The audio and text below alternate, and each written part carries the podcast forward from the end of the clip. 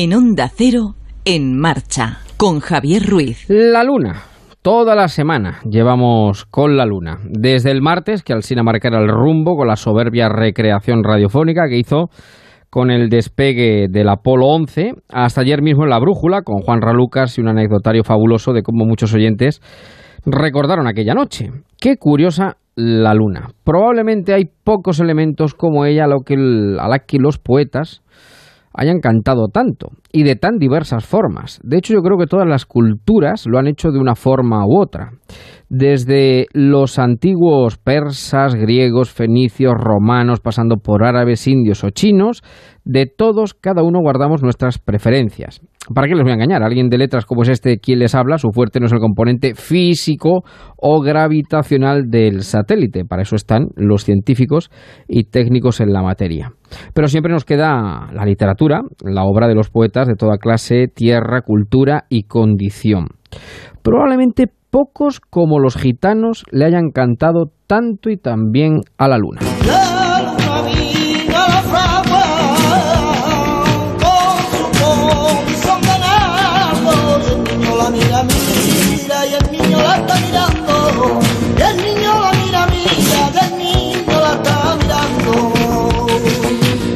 El romance de la luna de Federico García Lorca en la voz de Camarón de la Isla, otro genio que le puso la música que anunciaban sus maravillosos versos.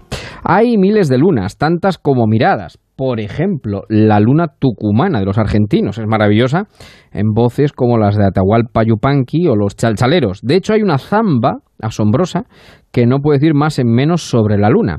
Pasa desapercibida porque en realidad no es una zamba a la luna, sino es una zamba de un sapo. Que mire usted que cantar un sapo eh, ya es complicado. Bueno, pues uno de sus versos dice una cosa tan, creo yo, a lo mejor lo estoy volviendo demasiado cursi, pero tan brillante como esta. ¿No sabes acaso que la luna es fría? Porque dio su sangre para las estrellas. ¿No sabes acaso que la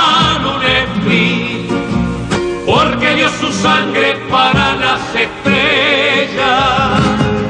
¿No sabes acaso que la luna es fría porque dio su sangre para las estrellas? En fin, yo creo que no se la ha cantado más a pocas cosas, se la ha cantado más que a la luna. No existe otro elemento que haya dado tanto juego a trovadores, compositores y poetas. Hace 50 años que pusimos el pie allá, pero muchos siglos antes el hombre ya depositó desde luego su alma en ella. Hoy lo celebramos como merece, pues efectivamente, como se dijo aquella noche, fue un pequeño paso para el hombre, pero un paso enorme para la humanidad.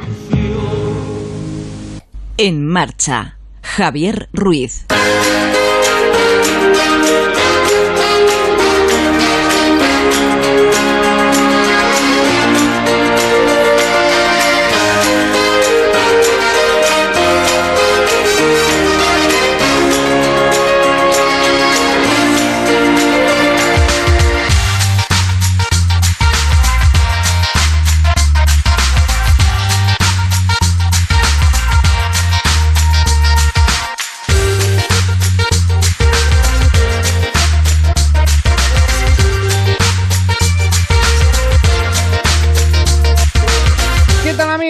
Buenas tardes. ¿Cómo están? Bienvenidos cuando pasan nueve minutos de las 7, las 6 en Canarias de este sábado 20 de julio del 19. 50 años hace que el hombre puso el pie en la luna.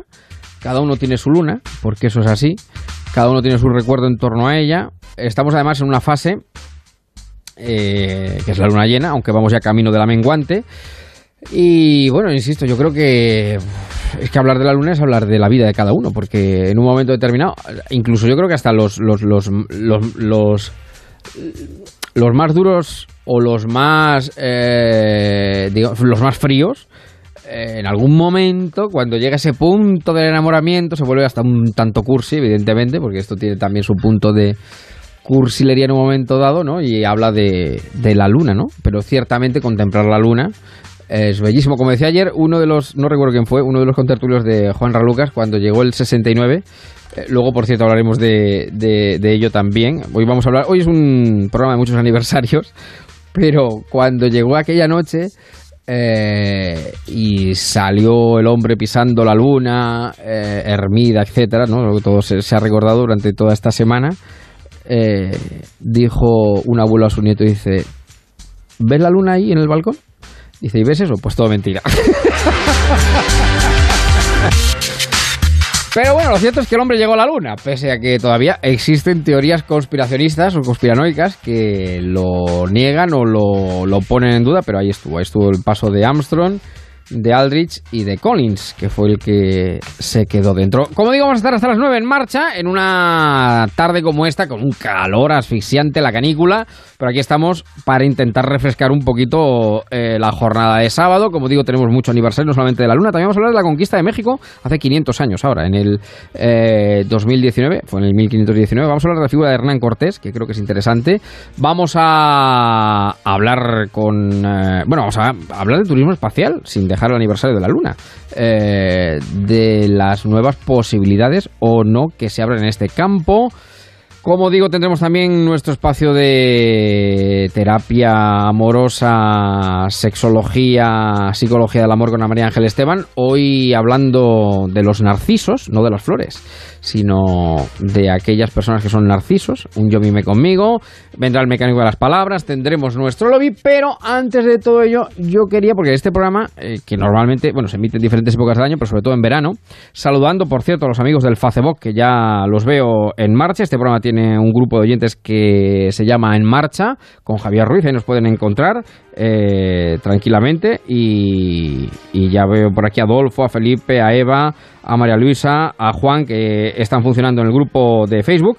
Bueno, digo que mm, este programa pretende pues hacer el verano más llevable, más divertido, buscar opciones de ocio, tiempo libre, eh, hacer la vida más amable, que es una, me parece que también es una frase bonita, eh, pero nos olvidamos que a veces existen otras realidades, otros veranos.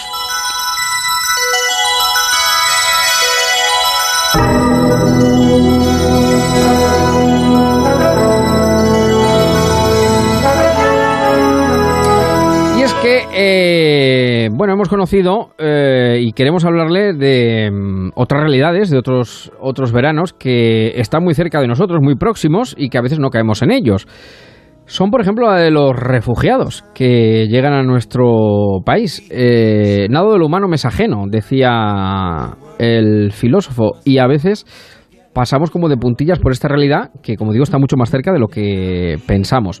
Y yo quería empezar hoy insisto en este programa que normalmente siempre buscamos pues esos viajes, eh, ocio, música, libros, divertimento para pasarlo bien, el lado amable de las cosas de la vida. Mm, bueno, pues poner el foco en esa otra realidad, no tan amable, pero que está ahí. Y quiero saludar a esta hora de la tarde, 7 y 13, 6 y 13 en Canarias, a Lourdes Patón, que es eh, psicóloga y responsable, una de las responsables también del trabajo que la eh, organización Movimiento por la Paz lleva en una ciudad pequeñita, como es eh, Ciudad Real, una ciudad de La Mancha, pero que también tiene su realidad de refugiados. Lourdes, ¿qué tal? Muy buenas tardes. Hola, muy buenas tardes. ¿Qué tal? ¿Cómo estás, Javier? Pues estupendamente. ¿Cómo te va la vida? Pues mira, muy bien, con mucho calor. Con mucho calor, mucho calor. Bueno, si te parece, vamos a contar primero qué es Movimiento por la Paz. ¿Qué es eh, la organización Movimiento por la Paz? Bueno, pues Movimiento por la Paz es una ONG eh, tú ya la conocías, como, mm. bien ya, ya has dicho. Mm. Lleva más de 30 años trabajando por la paz, como dice su, su nombre, Movimiento por la Paz. Y, bueno, y está presente pues no solo a nivel nacional, sino a nivel internacional, pues en, varios países. Eh, Aquí, que es lo que nos coge más cerquita, estamos distribuidos pues por todo el territorio español. En este caso, pues yo estoy en la delegación de Ciudad Real. Bueno, eh, trabajáis fundamentalmente con personas, eh, por ejemplo, en tu caso, con eh, refugiados. ¿Qué son los refugiados? Cuando hablamos de refugiados, ¿a qué queremos, a qué queremos aludir? Bueno, pues te lo voy a explicar de una manera muy sencilla. Javier, refugiados son personas como tú y como yo. Como tú y como yo que se han obligado, o sea, que han, que, han sido obligados, forzosamente se han tenido que ir de su país dejando todo dejando no solamente sus casas, eh, su familia, su trabajo, sus vidas, su cultura, su esencia, dejando todo, pues porque han sido víctimas, pues, eh, pues de conflictos bélicos, de guerras, están perseguidos o han recibido algún tipo de amenaza política por pertenecer a algún grupo o asociación o minoría étnica o religiosa y, bueno, pues nos encontramos con, con numerosos países. El, tipo de, personas que nos están llegando son de muchos y diversos países. Pues te podría hablar desde Turquía, eh, países africanos, eh, por ejemplo, ahora por el tema de las maras, países de Centroamérica, eh, países africanos, Nigeria, Costa de Marfil, Mali, pues vienen tantas personas como así conflictos o hay en el mundo. Y esto yo siempre digo que lo mejor es eh, para hacernos cargo de una realidad, insisto que está cerca, ¿eh? está próxima, no está tan, tan lejana, puesto que algunos de ellos vienen acá. Tú, por ejemplo, trabajas con ellos directamente, ¿no? Yo trabajo con ellos, efectivamente, trabajamos en un programa, eh, llevamos desde el mes de noviembre trabajando en, en Ciudad Real. Eh, bueno, es un equipo multidisciplinar formado por, por, por, varios profesionales, por una abogada en este caso, por educadores, por trabajadores sociales, por técnicos laborales, por un profesor de español y, en este caso pues por, por mí también, que soy la psicóloga. Y cuéntanos, como digo, que yo creo que lo, lo, lo más, eh, lo más em, efectivo siempre es el ejemplo. Cuéntanos algunos casos ¿no? que, que, hayan pasado por tus manos. Personas con nombres y apellidos, personas físicas que están aquí, que están en nuestro país y que llegan pues perseguidos, por ejemplo, todavía por su conducción sexual, por ejemplo. Total, por ejemplo, eh, eh, por temas de homosexualidad, por ejemplo, tenemos uno, eh, bueno, te puedo hablar de, casos que tenemos en Ciudad Real o de otras o de otras sedes. Sí, sí, sí, sí. yo, yo antes de, hablar de casos específicos siempre me gusta mm, mencionar y decir que son personas especialmente vulnerables porque no solo es lo que sufren en su país de origen, Javier, sino lo que sufren a lo largo del proceso migratorio. Son personas que muchas veces llegan en avión, se bajan, piden asilo, pero hay muchas veces que, que hacen un recorrido de país en país y, a lo largo de ese recorrido sufren mm, pues muchísimo, muchísimas veces más que, en el propio país de origen. Entonces cuando llegan pues vienen completamente rotas. Eh, cada caso es un mundo, cada persona es un mundo, eh, mm, pero bueno, sí que es verdad que comparten digamos unas eh, digamos, características comunes eh, que van más allá del duelo migratorio clásico. Cuadros de estrés crónicos, ansiedad, eh, que muchas veces se somatiza a través de, dolores musculares, ¿no? Episodios depresivos, dificultades para dormir, terrores nocturnos, insomnio, y luego ya, pues, dependiendo de, a qué tipo de persona nos llega, ¿no? No, Es diferente si nos llega una persona que ha sido torturada o ha sido violada, o una persona que ha sufrido una persecución o sea, esto ya, ya va dependiendo. Casos que a mí me hayan llamado eh, la atención o, o, con los que empatiza, siempre, siempre hay más. Yo empatizo siempre cuando hay familiares mm, de por medio, cosas familiares de por medio, ¿no? Sí, sí, sí. Supongo que niños también, ¿no? Y con niños, efectivamente, efectivamente. Entonces, bueno, eh, uno de los casos, por ejemplo, que a mí me, me ha tocado, pues porque te digo, por el componente familiar, soy una persona eh, tremendamente familiar, pues el, por ejemplo, tenerte que ir de tu país pues porque eres homosexual y sufrir pues el repudio de tu propia familia, eh, tu familia repudiarte porque si no también a su vez a ellos también lo repudian. Y, y, bueno, pues incluso pues esta persona ha llegado a través de un proceso migratorio muy largo, eh, a lo largo del proceso migratorio ha sufrido incluso puñaladas y yo siempre digo, cuando llegan aquí, decir, me dicen muchos, Lourdes, es que no podemos volver a saber nada de nuestras familias. No sabemos si nuestros padres, mi padre, mi madre están vivos, están muertos porque no me quieren hablar. Pues para mí son casos eh, pues muy duros. También pues mm, casos de violaciones, temas de tratas, es que son más de 68 millones de personas desplazadas forzosamente eh, en, en, el mundo. O sea, y cada persona es una historia y la realidad supera la ficción. Y siempre supongo que, pues eso, componentes sobre todo de persecución mm, política, eh, por condición de, ras, de raza, de sexo, como hemos visto anteriormente. Y bueno, ¿y, tú qué haces con ellos? Eh, ¿Cómo trabajas con ellos? Pues a ver, yo trabajo, trabajamos, me gusta decir trabajamos, porque esto es, un, es un trabajo en equipo, de forma pues grupal, eh, y, bueno, pues intentamos reparar ese daño. Yo siempre les digo, yo no trato de, de, de cerrarte las heridas, porque las heridas están, vamos a vamos a coserlas y hacer que cicatricen. Entonces, eso no es solamente una tarea mía, que sí, sí que lo es, también es tarea de los educadores, también es tarea de, de, por ejemplo, del profesor de español, de, todos. Entonces, se intenta, digamos, eh, hacer que tengan una nueva vida, una nueva vida más digna y que dejen un poquito pues atrás su pasado, reparar el daño básicamente. ¿Y cuál es el, no sé, pues algún caso específico, concreto, insisto, que te que más te haya llamado, que más te haya calado? Uf, Javier, muchísimos, muchísimos. Tengo y he trabajado con un caso, por ejemplo, pues con un chico de Nigeria, mm. eh, donde, por ejemplo, pues el tema de Boko Haram eh, mató a toda su familia, eh, conflicto de maras, es que son todos, Javier, minorías, por ejemplo, jamaidíes, que ha sido un, uno de los chicos que tenemos ha sido torturado, ha sido encarcelado injustamente casos de, por ejemplo, de que se ha obligado a prostituirse. Entonces, es que si tú me dices cuál es el cuál es el caso que más te impacta, son todos. No te puedo hablar de uno, te tendría que hablar de todos, porque es también como te pilla en el momento y con lo que tú empatices y, seas más sensible. Todos, todos. Lógicamente, como tú has dicho antes, cuando hay menores de por medio, pues, pues es todo mucho más duro, ¿no? ¿Y qué futuro les espera a ellos?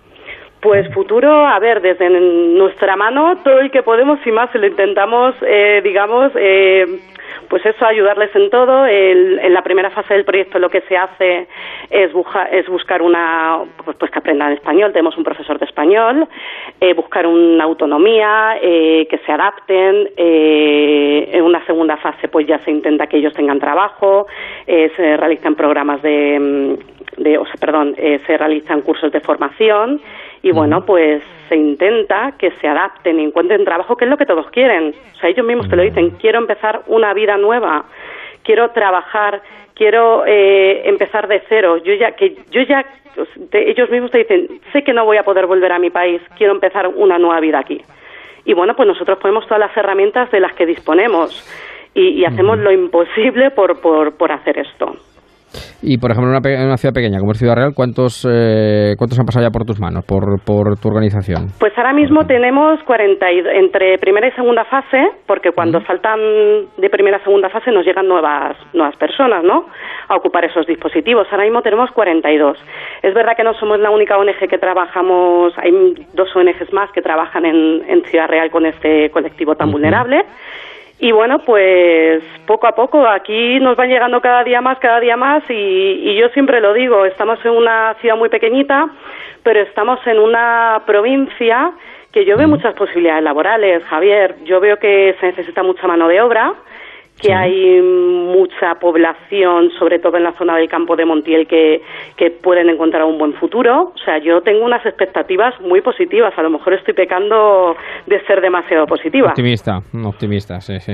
Y para quienes, y para quienes hablan o dicen, bueno, eh, por ir terminando, eh, bueno, pero que se busquen la vida porque tienen que venir acá, eh, quizá falta esa empatía, ¿no? Esa, con, falta sensibilización. Mucha empatía, muchísima empatía, porque esto lo vemos como una realidad muy lejana y eso nos puede pasar a cualquiera en cualquier momento. Entonces yo siempre digo, hay una responsabilidad social, ¿no? Eh, al fin y al cabo son personas que las que te cruzas en tu día a día, en el ascensor, en una consulta médica, en, en, una escuela, en un curso. Eh, yo creo que, que, no podemos eh, hacer esta, ocultar esta realidad. Es que nos puede pasar a cualquiera de nosotros en cualquier momento tristemente. Este es el mundo y, esto es así. Bueno, pues eh, ahí está, y lo tenemos muy cerca, más cerca de lo que nosotros pensamos, eh, personas que siguen huyendo de su país por conflicto, por guerras, por persecuciones políticas, por persecuciones de religión, de raza, de sexo, que, bueno, pues siguen viendo, eh, no España, o el occidente en general, eh, pues como un paraíso de libertad y de empezar una nueva vida y al final... Efectivamente. Un, un, paraíso, un paraíso de libertad, sí, yo muchas veces también lo digo, si cuando ellos llegan aquí dicen, qué gusto ir por, la, por las calles tranquilamente, sin demora nada, eso es una de las cosas que aún en Europa tenemos tenemos una cosa buenísima de Europa, que puedes ir tranquilamente. Bueno, pues ah, ahí está, es otra de las realidades que probablemente no seamos conscientes hasta que no nos cruceamos con, con ella, como es el caso de este programa que conocíamos a Lourdes y queríamos acercarnos un poquito a su trabajo y a esa realidad diaria también en verano que sucede, que ocurre, ¿no? No todos los veranos son paradisíacos o idílicos y todo consiste en buscar, como decía, opciones de ocio y tiempo libre. Otros van buscando simplemente salvar el pellejo, que no es poco. Efectivamente. Y aquí llegan. Bueno, pues querida Lourdes, te deseo lo mejor, un beso muy grande para ti y un abrazo para todos tus compañeros y para... Muchísimas gracias, Javier, por, por abrirnos los micrófonos y, y, visibilizar esta realidad. Un abrazo enorme, cuídate mucho, un saludo. Venga, igualmente. Chao.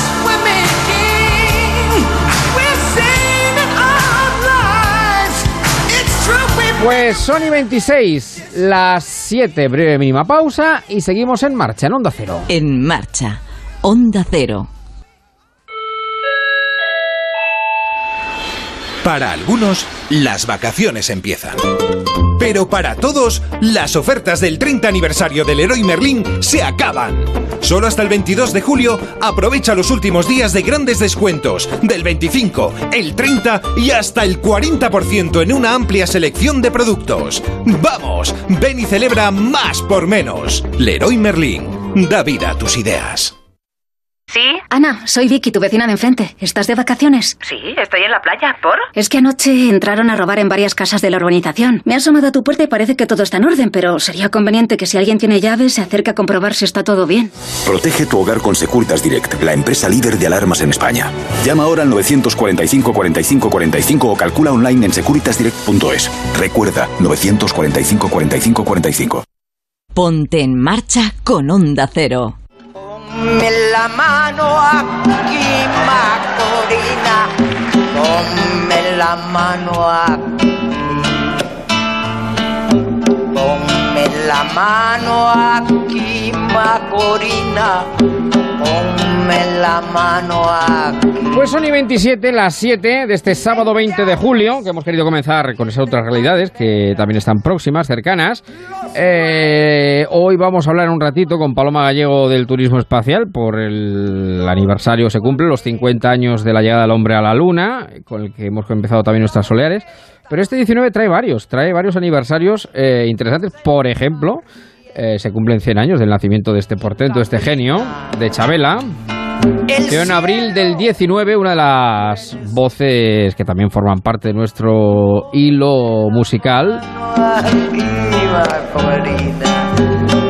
Y es que me viene muy bien Chabela recordar su nacimiento. Siempre es buena ocasión escuchar a Chabela Vargas. Para irnos a donde nos vamos ahora. A México.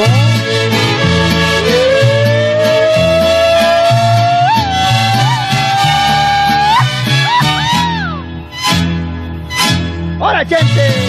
¡Échale con ganas! Voz de la guitarra mía al despertar la mañana. Y es que se cumple también este 2019 500 años de la conquista de México. Un asunto que, esto es de las cosas que, te- que tiene España también, que sigue siendo controvertido. Eh, bueno, lo, pone hasta en duda el actual presidente mexicano, eh, el famoso AMLO, Andrés Manuel López Obrador. Eh, 500 años eh, desde que Hernán Cortés llegara a México y conquistar aquellas tierras. Y me gustaría hablar con alguien que ha estudiado profundamente el tema, acaba de publicar precisamente un libro al respecto de ello, La Esfera, en la Esfera de los Libros, La Conquista de México. Se trata de Iván Vélez, que es eh, escritor y arquitecto, y como digo, bueno, pues es uno de los grandes estudiosos de la conquista mexicana. Querido Iván, muy buenas tardes. Buenas tardes. ¿Cómo estás? Muy bien, pues aquí en mi pueblo, en Bueno, Cuenca.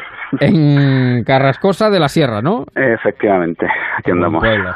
Buen pueblo, buen pueblo. A lo fresquito, a lo fresquito.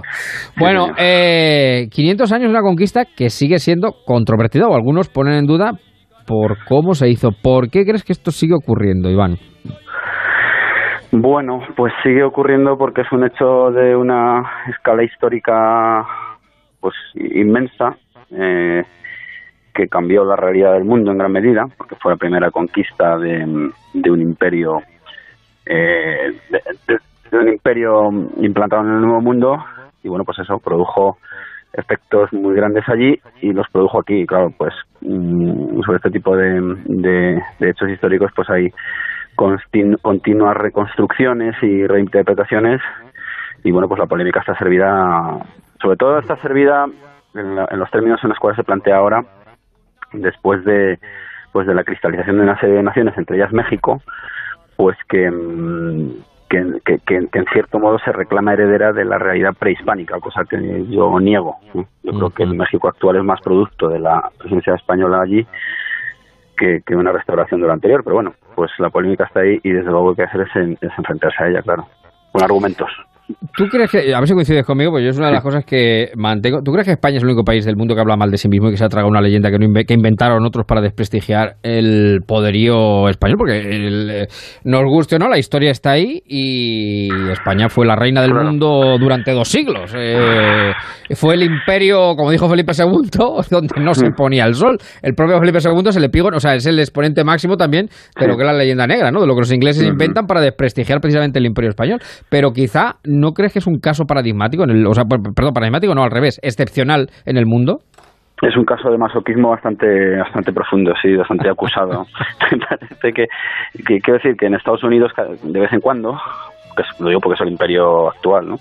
En Estados Unidos pues a veces salen voces disonantes, eh, salen disidentes, salen gente muy contestataria, pero digamos que a, escala institucional se neutralizan de algún modo. Aquí no, aquí lo, hemos visto precisamente con este caso de, de, los, de los del, quinto aniversario de la llegada de Cortés a las playas de lo que es Veracruz, pues que han sido los propios, el propio gobierno español el que ha dado un paso atrás sin atreverse pues, hacer prácticamente nada. Y de hecho está pasando el año con muy poca desapercibido, desapercibido, correcto, muy, poquito, muy poquito, es así de lamentable.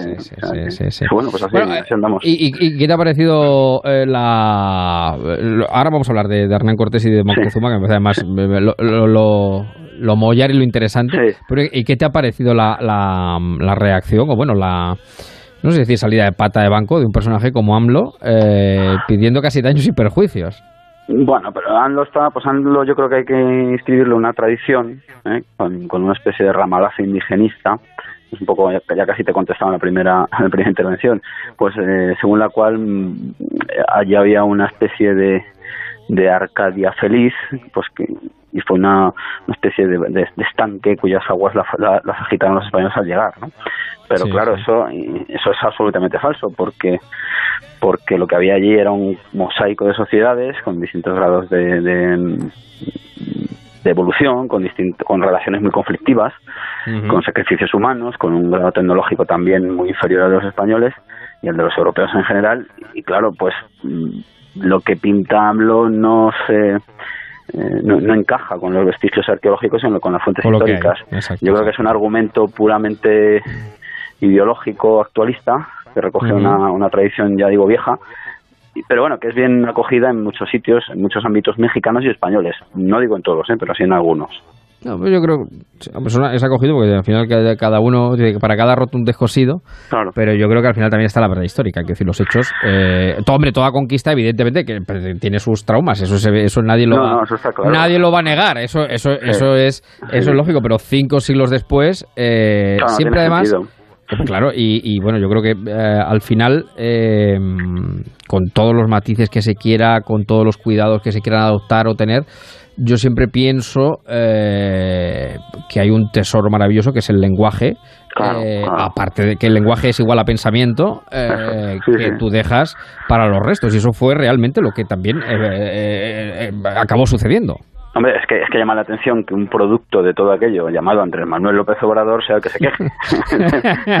un señor que se llama Andrés Manuel López Obrador se queje en español de lo que de lo que ocurrió a partir de 1519, pues no deja de ser curioso, como mínimo. En fin, no, sé, no, sé, no sé hasta qué punto es un argumento puramente retórico pues, para desviar la, la mirada sobre problemas internos que tiene México, el del huachicoleo, por ejemplo, esto del tráfico de, de, de, gasoil, de, de, la violencia. son cortinas de humo muy oportunas, pero claro que nos siguen haciendo daño porque el, el 2019 no va a volver. es decir, que todo lo que no se haga este año ya no se va a hacer. Aunque es cierto, aunque es cierto que, que, que, hace 500 años no se conquistó México. Se conquista el 13 de agosto de 1521, o sea que aún tenemos dos añitos casi para... Para recordar. Para, recordar. sí, sí, pueden hacer cosas, claro. ¿Qué supuso esa conquista, ese proceso para la corona española, para nuestro país? Pues vamos a ver, para yo creo que para la corona española lo que supuso es verificar, de algún modo, que, digamos que la, el, ámbito natural, todo, todo con las comillas que se quieran poner, ¿no? de expansión, de expansión imperial español estaba más allá del océano que en la propia Europa donde había guerras constantes. De hecho, Carlos I estaba, estaba pues inmerso en esas pugnas con los príncipes alemanes que luego pues con chavaos con el hereje Lutero pues pues eh, rompieron en gran medida algunos de esos proyectos que, unitarios que se pretendían, ¿no? Bajo la unidad cristiana. entonces hablar, entonces hablar de religión y hablar de política, con lo cual iba todo, Efectivamente, iba, todo unido en el lote, iba todo claro, en el claro, Claro, yo, yo, cada vez que, me detengo en un episodio de la, vamos, de la, vamos a llamarle entrada, ¿no? Hacia, hasta, hasta el corazón del Imperio Mexicano, los españoles, pues hay un, digamos, hay un momento político que se conquista ¿eh? y un momento religioso, pues es la destrucción de los ídolos, el bautismo, en fin. vamos, que era, era la perspectiva de un hombre de la época, no, no, no es nada nuevo, ¿eh? Oye, y, y glósame un poquito, pues no tengo mucho tiempo, pero mm, una figura también que pues, también pues, controvertida por lo que estábamos hablando antes, pero bueno, pasando ya un poco por encima de, ello, alguien como Hernán Cortés, ¿no? Un personaje que, que yo creo que es uno de los grandes conquistadores, no de España, del mundo, vamos. Pues sin duda, yo creo que Cortés es el, el canon, yo creo que Cortés acuña el canon de conquistador español, precisamente por, por alcanzar el éxito, ¿no? ¿no? No fue el primero que intentó hacerse con aquellas tierras, pero es el, que, consigue cerrar toda una conquista, digamos, hace una especie de, doble conquista, una conquista, digamos, pacífica en un inicio y luego una conquista violenta que es al final como reacciona a lo que ocurre en la noche triste.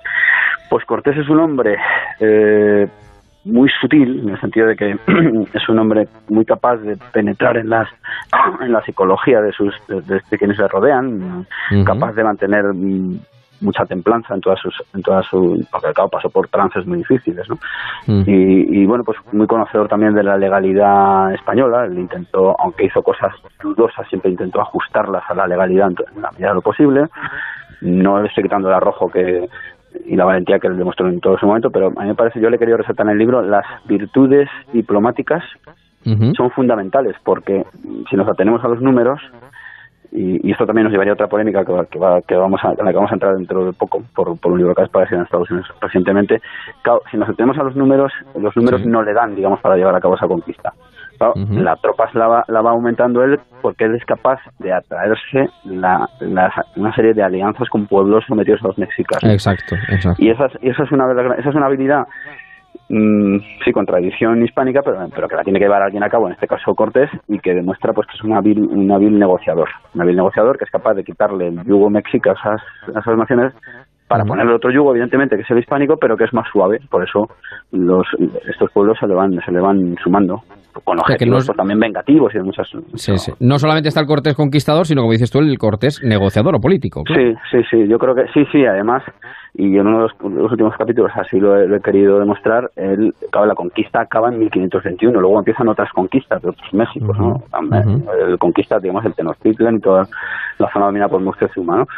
Pero a la vez él se da cuenta que, que tiene que, implantar ahí un orden político y, y, en las, y en sus cartas se, ve se ven profundas reflexiones de carácter político y filosófico de cómo deben permanecer ellos los españoles y qué relación tienen que tener con los indios. Entonces, en ese sentido, digamos que, que aunque la gloria la alcanza el militar, a mí me parece que la, que la vamos, que, que uno de los rasgos definitorios de su personalidad es pues eso, un intento de, de ser un político solvente y de, mantener una situación que siempre es compleja, porque porque hay que hay que darse cuenta de, la, de los pocos españoles que había allí. Entonces, claro, la amenaza era constante. Bueno, pues quien quiera profundizar, eh, una buena lectura de verano, La Conquista de México, de Iván Vélez. Eh, está editado, publicado por La Esfera de los Libros, va por la segunda edición. Y yo creo que es una aproximación bastante certera, sin apasionamiento, de lo que supuso aquella conquista y de una, insisto, una figura como Hernán Cortés, que yo creo que es uno de los grandes, una de las grandes figuras, conquistadores, héroes o político, diplomático, como lo quieran llamar, cada uno que le ponga el acento donde quiera, pero sin duda alguna bueno, uno de los grandes eh, españoles, ¿no? Sin duda, Eh, sin duda. que están en nuestro, en nuestro pasaje de, de la historia. Pues querido Iván, te doy las gracias por atenderme, por hablar un poquito de México, de la conquista en este quinto aniversario de Hernán Cortés y enhorabuena por estar donde estás, que es uno de los sitios donde mejor se puede estar, que, Pues- que, es, que es en Cuenca. en Pues nada, muchas Cuenca. gracias y aquí os esperamos. Un abrazo enorme, cuídate. abrazo. Gracias. Que digan que estoy dormido y que me traigan aquí. México lindo y querido, si muero lejos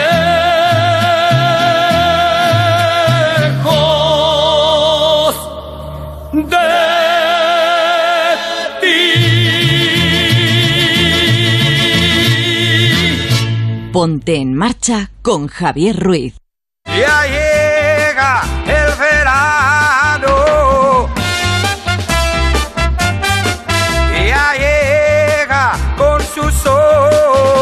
Todo el mundo quiere que llegue el verano, aunque solo sea por el extra de verano de la 11. El 15 de agosto, 20 millones de euros y 20 premios de 100.000 euros. Compra ya tu cupón porque el extra de verano de la 11 ya está a la venta. ¿Te has parado a pensar lo que es realmente necesario en tu vida? El móvil, mi coche. La nevera. Los habitantes de cuatro casas aceptarán el reto de vivir durante 10 días sin nada. Que la gente vea también que se puede vivir sin todo lo que tenemos hoy en día. Todas sus pertenencias serán guardadas en un contenedor, incluida la ropa que llevan puesta. Todo, lo voy a echar de menos todo. El contenedor, una experiencia que cambiará sus vidas. El lunes a las 11 menos cuarto de la noche estreno en Antena 3.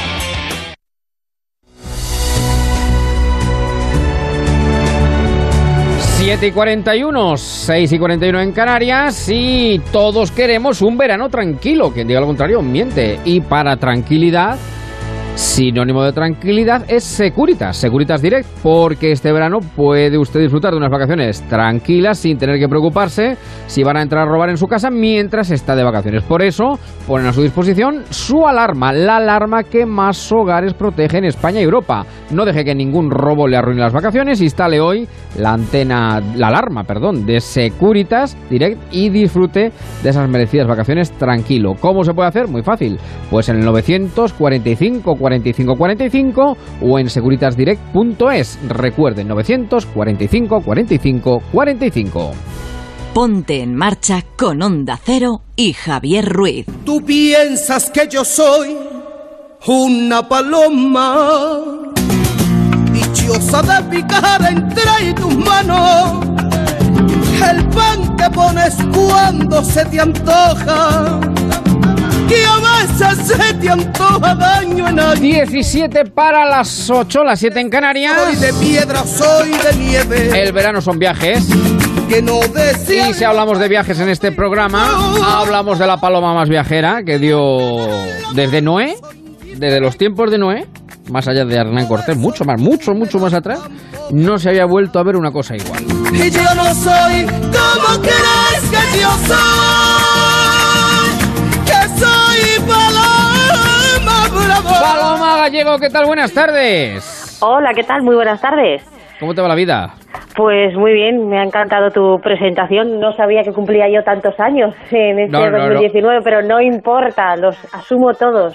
No, no, pero he dicho que desde Noé no se había vuelto a ver otra, desde la paloma que lanzó tras el diluvio no se había vuelto una cosa igual. O sea que eso es así. De hecho, de hecho, de hecho, algo bíblico tiene esto hoy, porque lo que vamos a hablar no es de turismo en un punto, en un pueblo, en una costa. No, no, no, no, no. Hoy vamos a hablar, estamos de aniversario, hemos empezado nuestras soleares por ahí, con el aniversario del hombre a la luna. Bueno, pues 50 años más tarde hasta se puede hablar de turismo espacial.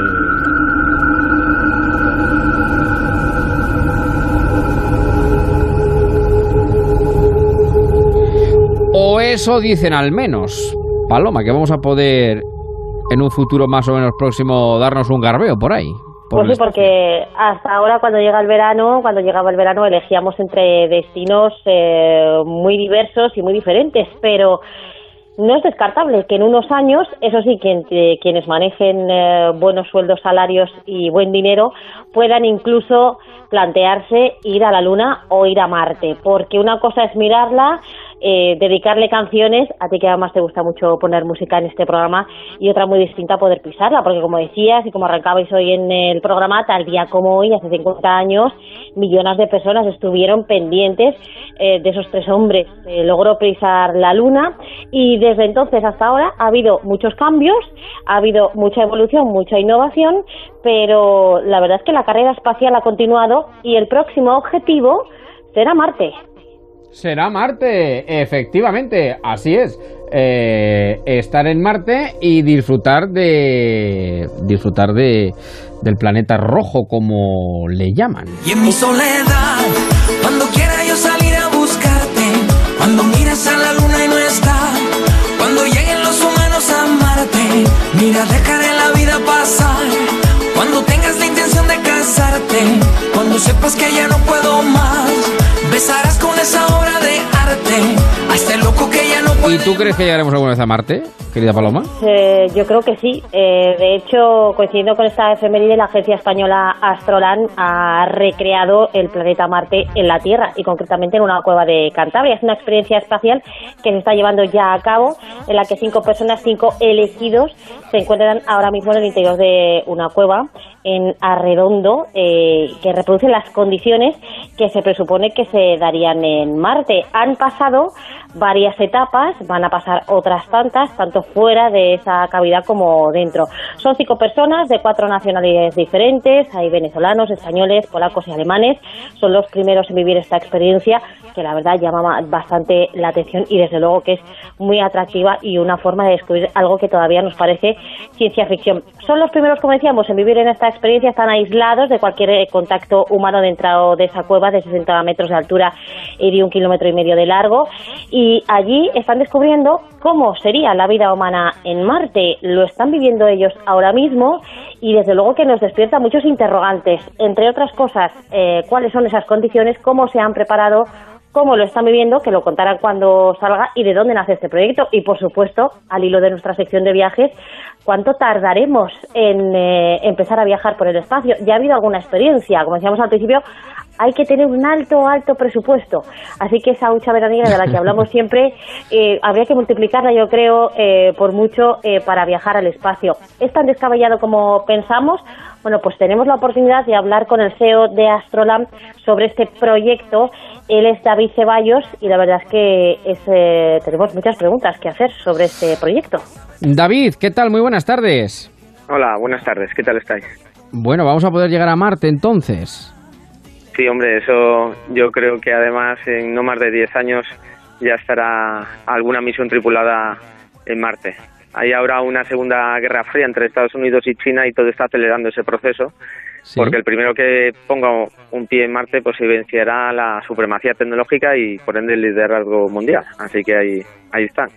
¿Y de qué va a depender eh, mm, para poder conseguir eso que dices? Que tú, además, eh, no, no, no, sé si llamarte optimista o no, bueno, tienes más elementos de conocimiento que nosotros, pero claro, a nosotros nos parece ciencia ficción, claro.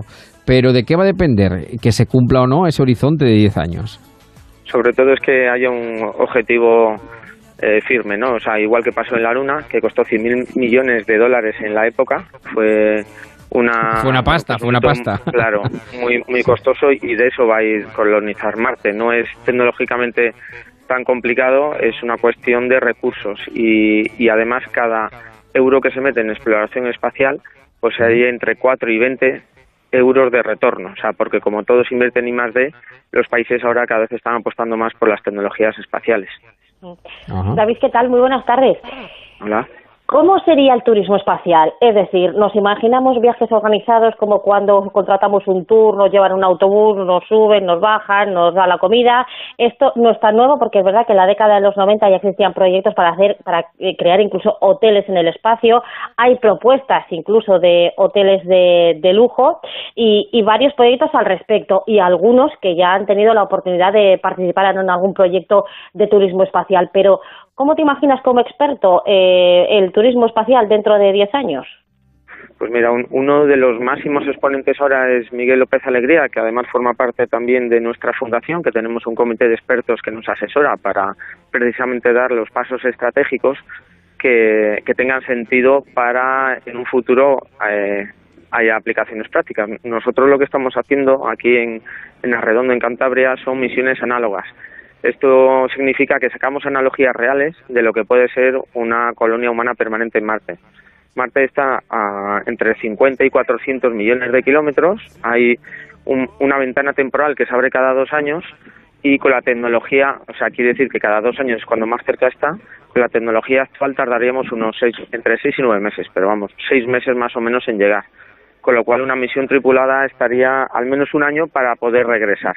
Y es lo que estamos haciendo aquí, ver cómo de manera autónoma podemos generar pues recursos energéticos de alimentación, eh, y, el, y uno de los mayores problemas, que es el, el emocional, el, el, psicológico, porque el tecnológico es cuestión de recursos, pero el, el psicológico eh, requiere mucho entrenamiento, que es lo que nosotros ya estamos empezando a hacer dentro de un programa que nosotros hemos dado en llamar Factor Humano. Eh, todo esto es lo que ya cinco afortunados están, están disfrutando porque más o menos es lo que sentirán los primeros colonos ¿no? Eh, cuando, cuando lleguen a Marte, porque lo más compatible que hay con la vida humana es instalarse en los tubos de lava o en las grandes cuevas que hay en Marte. Por, es la mejor manera de, de protegerse ante las eh, temperaturas ¿no? que están entre 0 y menos 100 grados y tormentas de polvo e inclusive, bueno, el mayor de los problemas que es la radiación estelar, ¿no? Con lo cual, esta es la principal analogía que sacamos. Estamos ahí operando pues con una gran estación exactamente igual que, vivirán los, los primeros humanos en Marte. Eh, han sido cinco los elegidos. ¿Por qué ellos? Dices que es eh, muy importante el factor psicológico. Mm, hay etapas que han superado antes de eh, entrar en esa cueva. Mm, a la salida, desde luego, estamos muy interesados en que nos cuenten qué, han vivido y esas conclusiones a posteriori servirán también para, para mejorar toda esta tecnología. ¿Por qué han sido elegidos eh, estos cinco astrolanders? Lo primero es que nosotros somos una empresa privada y los, los viajes, bueno, pues tienen un, coste y ese es el primero de los requisitos, que estén, bueno, pues dispuestos a vivir esta experiencia única y, y la, bueno, pues ese, ese, allí más de 600 personas que estaban dispuestos a, a comprar un billete y luego hemos mm. pasado un proceso de selección que es, eh, bueno, de diferentes áreas, ¿no? Pero principalmente, como bien decís, es el área de la psicología. Nosotros colaboramos con Gabriel eh, de la Torre, que es el único psicólogo espacial que hay en Europa, y bueno, con su equipo. Y lo que hacemos, bueno, son preguntas, eh, fases previas de selección, en los que en función de cada perfil se le adjudica un rol. Ah, pues había gente en esta de eh, biología, de ingeniería y de psicología. Esas tres líneas son las que nosotros estamos investigando desde ya, ¿no? y, se les ha adjudicado esos roles. Sí. ¿Cuándo saldrán ellos de la cueva? No, bueno, de hecho, sí, han salido ya. Han ah, salido ya. Bueno, bueno. Sí, sí, sí, han salido ya y ha sido un auténtico exitazo porque además no se conocían y bueno, pues eh, entró un grupo y ha salido un equipo. Una cosa absolutamente increíble.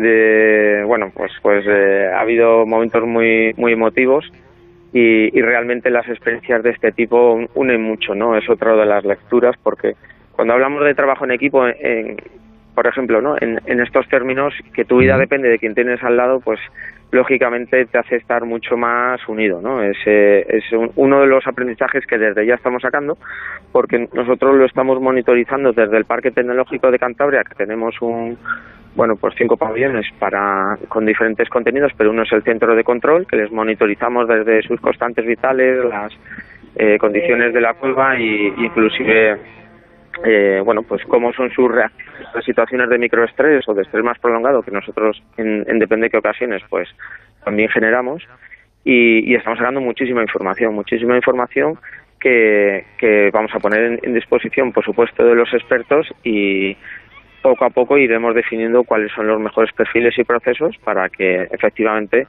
pues podamos llegar eh, a Marte lo antes posible. David, por la descripción que has hecho, esto es una especie de escape room, pero elevada a la máxima potencia, ¿no? Algo así. Bueno, no, no, exactamente, esa no es la... Monitorizados, Bueno, me refiero a que eh, dependes de otros para permanecer en un lugar, en este caso saben que les van a sacar, pero eh, dependes de otros y además otras personas que, que no se conocían antes, como, como decías. También explicabas un poco cómo ves el turismo espacial dentro de estos de unos cuantos años y aparte de eh, el dinero que me gustaría saber cuánto puede, qué, qué inversión requiere, necesita una persona que quiera ser turista espacial y desde luego que también disponga de mucho tiempo, tal y como, como has explicado, ¿no? Tiempo no es mucho porque eh, la formación es eh, a través de un campus virtual a distancia. Entonces, bueno, estamos hablando de que son dos horas, cuatro horas a la semana, en las que mm, los miércoles y los viernes pues tienes unas sesiones que nosotros llamamos clases magistrales, pues por algún experto de lo que de las de las áreas que te tienes que formar, que están compuestas por Mind, que es de mente, el XFIT, que es para dietética y, ejercicios, y el Team, que son las, las propias actividades que se desarrollan dentro. Cuando comentabas lo del escape room, nosotros no ayudamos, o sea, nosotros solamente, o sea, ellos son quienes deben de resolver sus problemas. Son totalmente autónomos, al igual que serían en, en Marte. Y los programas que estamos haciendo son científicos reales, o sea, todos los aprendizajes que estamos haciendo en el marco de la ingeniería, de la adaptación de la radiación ionizante, de, de por ejemplo, eh, en biología, ¿no? La búsqueda de vida extremófilo bacteriano, que más o menos es lo que hipotéticamente se podría dar allí. Todos estos trabajos son ellos quien los desempeñan. Otra cosa es que nosotros, desde el Space Center, tengamos a expertos, trabajamos siempre con, con científicos eh, especializados en cada una de las temáticas y si bueno pues surge algún problema eh, tenemos una, un proceso efectivamente pues para ir eh, ayudándole. Entre otras cosas la comunicación no es fluida porque hay una latencia de 8 minutos que es lo mínimo que se tarda ¿no? entre la Tierra y Marte. Por lo cual no es decir oye tengo un problema y yo se lo estoy arreglando no. O sea hay un protocolo tenemos un mentor solamente cada mentor puede hablar con uno de los astrolanders que así se llaman nuestros astronautas y eh, lo que pretendemos sacar efectivamente son esas analogías y para ello pues debemos de ser lo más riguroso que, podamos, ¿no? Y, para ello lo que hemos contado es con los, realmente los expertos de cada una de las áreas. Dice aquí, eh, un oyente dice, en Marte dice, ya hay 10 bazares chinos y un Mercadona. No lo habéis visto, pero eso, seguro, seguro que está por ahí. seguro, que anda por ahí, seguro que anda Bueno, pues eh, vamos a ver qué pasa, qué sucede y efectivamente si lo de la Luna era ciencia ficción eh, y se cumplió, se hizo, ¿por qué no va a ser posible estar, llegar a, a Marte? Y en ese plazo además ¿qué dices tú? Que podría ser una, un horizonte de unos 10 años, primero llegar y bueno, ya en el sumum quizá de la ciencia ficción o no, hacer ese turismo espacial del que del que eh, del que hablaba Paloma también, que sería otra opción. Mm. Me gustaría preguntar a David, porque hoy precisamente he leído una noticia que se ha publicado, me gustaría saber si, si dan veracidad o no a esto, eh, que científicos de la NASA y también de la Universidad de Harvard y de Edimburgo han anunciado una alternativa que permitiría eh, al ser humano habitar en Marte, que es un aerogel que bloquearía la radiación. No sé si has tenido oportunidad de verlo, si esto tiene veracidad, si esos avances de los que estamos hablando tienen alguna base en esta noticia o no. Bueno, si ahora, lógicamente, están de manera continua generando propuestas como aislarlo con hielo, que es un buen aislamiento, y allí, bueno, pues por la temperatura podría ser, pero mm, a día de hoy lo más eh, sencillo es usar lo que ya lo que ya está allí. O sea, las cuevas es el mejor de los escenarios para mm, montar la estación permanente, luego tú luego saldrás a hacer las misiones y en el día a día saldrás fuera. Pero digamos que tu hogar, por entendernos todos, debería de estar ya pues protegido de una manera natural, que es lo que es más económico, o sea, lo, que, lo más sencillo y hay que buscar esto pues que porque bastante complicado ya es el proyecto como para complicarnos más. Mira, para el, el gel, para que te hagas una idea, cuesta poner un kilo en Marte en, de media es, es 10 eh, millones de dólares. Entonces, para, para cualquier material que tengas que llevar, pues usemos lo que esté allí, ¿no? Y además, mm. eh, es que es que tiene mucho más sentido porque donde, hace 4.000 millones de años Marte reunió las condiciones que hoy en día tiene la Tierra. Mm, de haber, eh, bueno, había agua en estado líquido y los ingredientes para darse la vida. Mm de, de si, si, hubiera, si hubiera sucedido esto, en el único lugar donde se hubiese mantenido es en el subsuelo. O sea, realmente donde más interés de investigación hay precisamente son en estas cavidades. Incluso se especula con que puede haber acuíferos y, ¿por qué no?, pues algún formato de vida, ¿no? Pues... Antes tomófilo bacteriano. Pues lo veremos, lo veremos, lo veremos. Lo veremos, lo veremos. Querido David, muchísimas gracias por estar con nosotros y ojalá se cumplan esas expectativas y estaremos aquí para contarlos. Y enhorabuena por ese proyecto de Astroland. Un abrazo enorme, cuídate. Muchas gracias, un fuerte abrazo. Un saludo. Y Paloma, un beso enorme para ti también. Y a ver si nos vemos desde Marte, desde la Luna o ya veremos dónde. Un saludo. Son las 8, las 7 en Canarias. Noticias en Onda Cero con Margarita Zavala.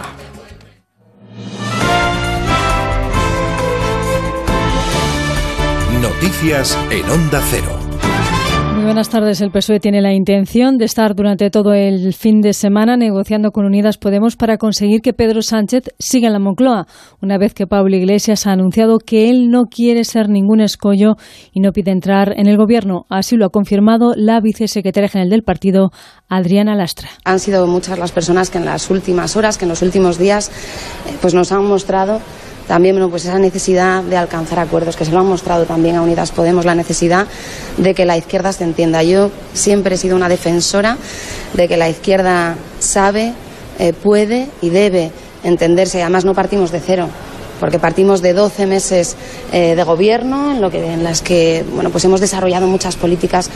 El pasado jueves terminó la consulta realizada por Unidas Podemos en las que las bases daban el visto bueno a que se votase sí en la investidura. Ahora es Izquierda Unida la que anuncia que va a hacer lo propio. También va a consultar a sus militantes, aunque de momento ya se ha mostrado partidario de dicho acuerdo de cara a evitar nuevas elecciones. Queremos hacer una consulta en estos próximos días para que la militancia mandate a la dirección en relación a las decisiones que tenemos que tomar respecto a la conformación o no de diferentes acuerdos progresistas y posibles gobiernos de coalición entre el Partido Socialista y nuestro grupo parlamentario, conformado, como bien sabéis, por Podemos, Izquierda Unida y En Común Podem. Declaraciones de Alberto Garzón. En Málaga, la Policía Nacional ha desarticulado una organización nigeriana que obligaba a seis mujeres a, a, ejercer la prostitución. Entre ellas había una cría de apenas 15 años. Hay 11 personas detenidas, como nos cuenta una portavoz de la Policía Nacional. La Policía Nacional ha liberado a seis mujeres víctimas de explotación sexual, entre ellas una menor de 15 años, y ha detenido a 11 personas en Málaga en una operación contra la trata con fines de explotación sexual. En el operativo policial ha sido desarticulada la totalidad de la red formada por ciudadanos nigerianos que explotaban a mujeres jóvenes y de su misma nacionalidad. Y un menor de 15 años ahogado esta tarde en el pantano de Pontón, en Segovia. El joven integrante de una excursión organizada se ha lanzado al agua y la última vez que se le ha visto ha sido poco antes de las 5 de la tarde.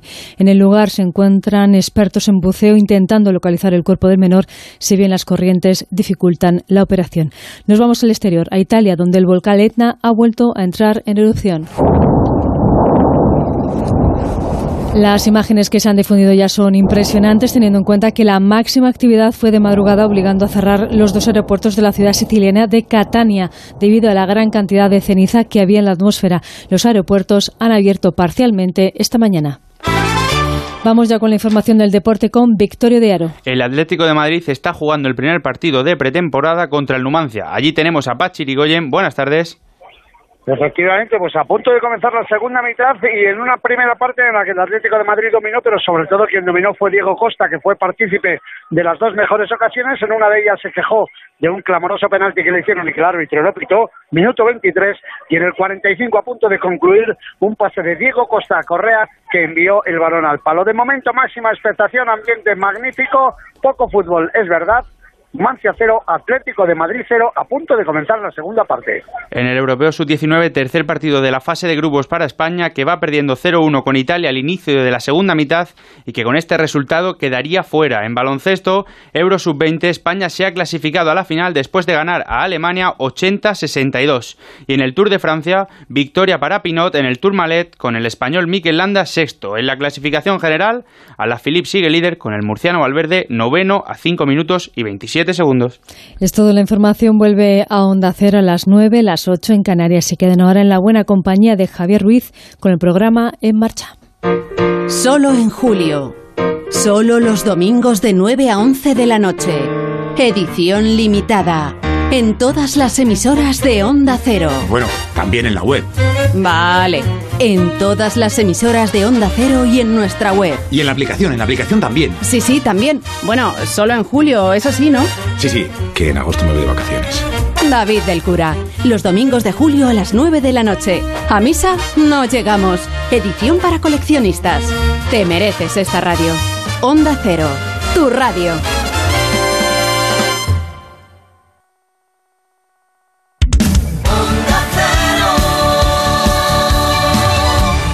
En Onda Cero, en marcha, con Javier Ruiz.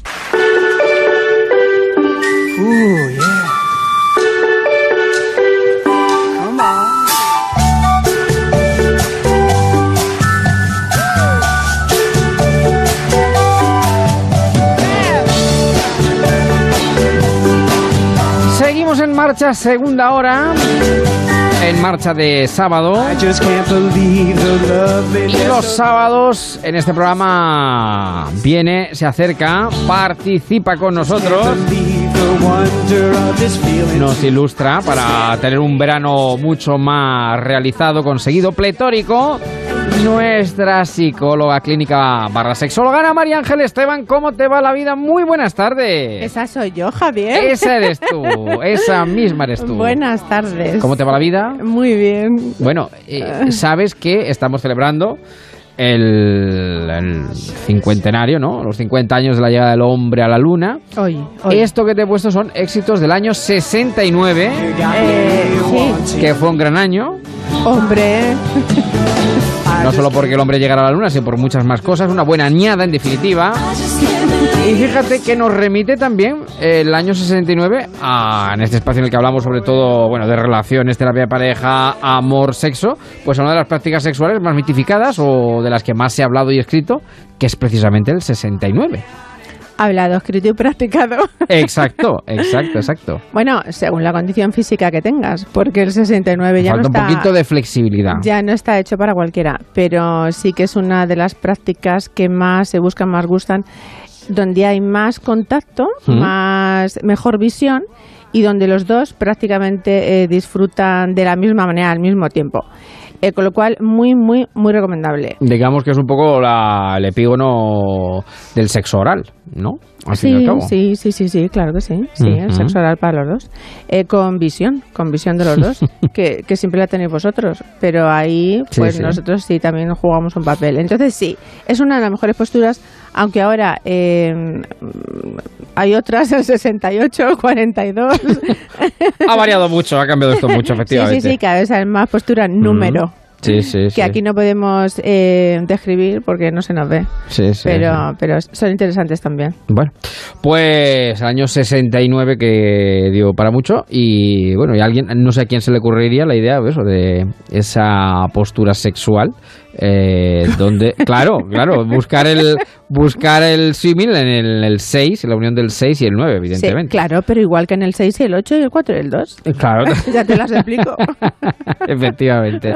La numerología, los pitagóricos lo decían, sí, Claro. los pitagóricos decían el universo está en los números, y es verdad, es que el universo está en los números. Bueno, vamos a hablar no del 69, hoy queremos hacer esa referencia, pero vamos a hablar de otra cosa en el ámbito de las relaciones de pareja, que vamos a hablar de los narcisos, no de la flor, que también que es muy bonita y preciosa, de ahí que la flor también dé el nombre a ese tipo de personalidad de la cual yo creo que primero deberíamos hablar, ¿no? De qué es un narciso, que, que- que- de qué entendemos cuando decimos que esta persona es un narciso. Y va a gastar una broma. Dímelo. Con tú- Dímela, claro, suéltala. es una flor maravillosa. El narciso, los narcisos son unos capullos.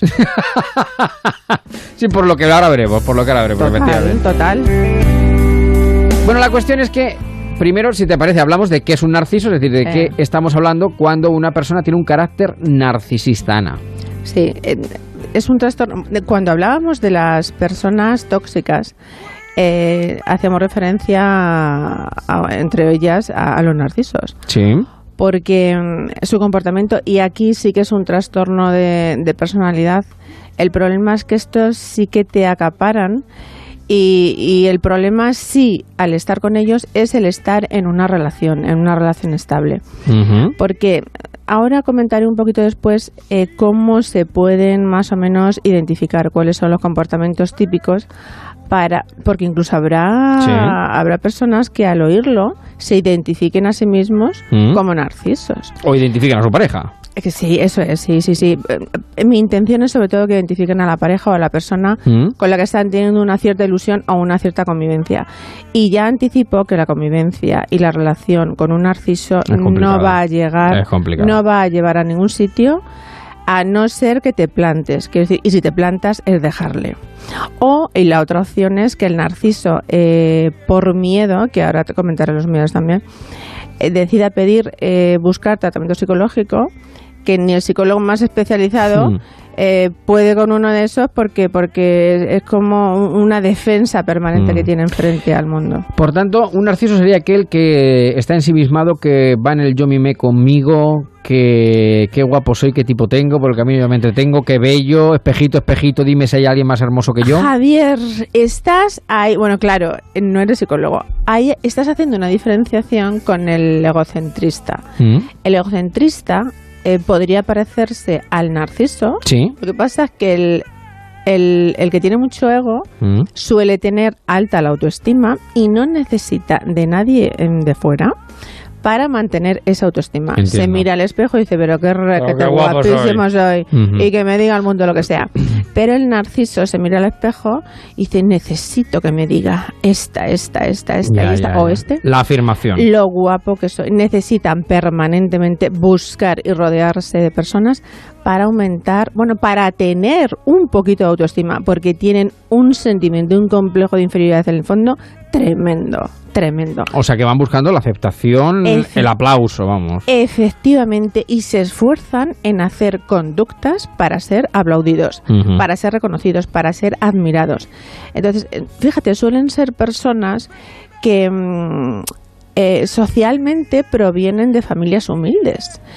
Em, no han tenido un fortalecimiento de la autoestima, un- una base de apego muy consolidadas, Mm. han tenido complejos seguramente en la infancia y luego cuando ya son un poco más mayores es como si desarrollasen alguna estrategia. Bueno, hay personas muy abiertas, voy a referirme sobre todo a los narcisos que son muy abiertos, muy extrovertidos, eh, muy, muy ligones. Venga, y ahora ya me centro en el amor. Esto- los narcisos eh, son Hmm. muy, muy, muy ligones. Tienen una capacidad abismal, o sea, para, para enrollarse, bueno, para ligarse, Para para, dejar con la boca abierta a cualquier, a cualquier persona. Hay más hombres que mujeres. Y cuando ya han visto, em, bueno, se las ligan con la facilidad, por la facilidad que tienen, y además, en cuanto que ven que ellas ya están eh, babeando, Rendidas. Sí, y ellas están diciendo, Dios mío, este es el tío encantador que yo buscaba. Pero ¿dónde estaba? Ellas... ¿Dónde eh, estaba escondido? ¿dónde? Claro, claro. Claro, claro, claro. Empiezan a decir, Dios mío, es que es que no hay otro como este. Se rinden a sus pies. El narciso, mientras que sigue viendo que ella ya le está admirando, le está valorando, le está, pues entonces la sigue manteniendo. Pero cuando el narciso vea que, bueno, cuando esta chica de alguna manera meta la pata Mm. en dejar de reforzarle o de admirarle o de engrandecerle como el narciso necesita porque tiene sus propios criterios, pues el narciso empezará a pasar de ella porque normalmente tiene varias relaciones paralelas por esa necesidad que tiene de, de, de, de elogios, de que, de que además eso crea adicción también. Necesito hablar con esta y con la otra y con la de más allá. O sea, porque todas me están reforzando, me están poniendo de arriba y eso crea un subidón eh, real. ¿Qué pasa? Que el narciso es el que establece normalmente las relaciones eh, de pareja, bueno, de pareja, las relaciones de amistad. No quiero un compromiso, tú y yo somos amigos. eh, bueno, eh, son ellos quienes van marcando los tiempos. Aparecen, se alejan un poquito y son a ellas a quienes les están poniendo las condiciones. Cuando una mujer vea eso, pues en fin, ya está pensando que no es la única, que no va a ser la única y que hay alguien más. Bueno, pero bueno, si sigues nubilada, no pasa nada. Las personas narcisas son infieles por naturaleza porque necesitan estar con varios. Con una sola no se sacian. Y cuando ya están en una pareja, la pareja suele tener una... Bueno, las parejas o las relaciones que tienen los narcisos con, con una posible pareja Sí, sí, sí. no suelen ser duraderas, porque en cuanto que ya empiezan a saciarse, necesitan otra vez la, el, el, mm, la sensación del principio, de, de, de la emoción, de la novedad, de que la otra esté con la boca abierta. Entonces, no suelen ser duraderas las relaciones de un narciso, no, tienen- no suelen tener parejas estables. Y cuando tiene una pareja estable es Ujú. porque esa chica, esa persona, tiene una, mm, em, una forma de ser especial para poder aguantar tiempo con un narciso. Y es que sea codependiente, las personas codependientes son eh, protectoras, le ven, ay, pobrecito, es tímido, porque los narcisos no suelen ser solamente extrovertidos, Ya, ya, ya. también Hay hay de tipo de tímidos. Ujú. hay tímidos también que en cuanto que ven que alguien les vanera, les valora y pobrecito, yo hago de madre y yo Ujú. le resuelvo el problema, pues entonces se lo apropian y, y ya tiene un problema para, para el resto de la vida. Entonces el narciso ya dentro de la relación sigue marcando las pautas. Es el mandón, entre comillas, es el que manda sutilmente. ¿Y cómo manda? Haciéndote sentir culpable eh, habitualmente de, de cosas que para ti no tienen importancia. En cuanto que el narciso ve que no estás siguiendo esas normas de comportamiento que él necesita para sentirse bien, porque al fin y al cabo las parejas de un narciso somos eh, meros objetos. O sea, somos menos objetos para seguir manteniéndoles ahí arriba. Eh, cuando ven que nos estamos desviando un poquito del camino, eh, empiezan a hacernos sentir culpables. Eh, el castigo de un narciso típico, dejarte de hablar. Entonces, chicas o personas que estéis en una relación que tenga el otro, la otra esa actitud, el narciso deja de hablar como castigo. Bueno, antes de dejarte de hablar, si hace algo que no le gusta, em, te echa la bronca. Te echa un poco la bronca, sí. Pero se siente. No se sienta culpable porque no es empático para nada, o sea, le importa, solo le importa a él. Te echa un poco la bronca, pero inmediatamente para que no dejes de quererle, de admirarle, de mimarle y tal, te hace un regalito. Una golosina, el palo y la zanahoria. Son los que hacen los regalitos para con una intención, no en un momento cualquiera, como un detalle pensando en ti. No, lo hacen pensando en ellos.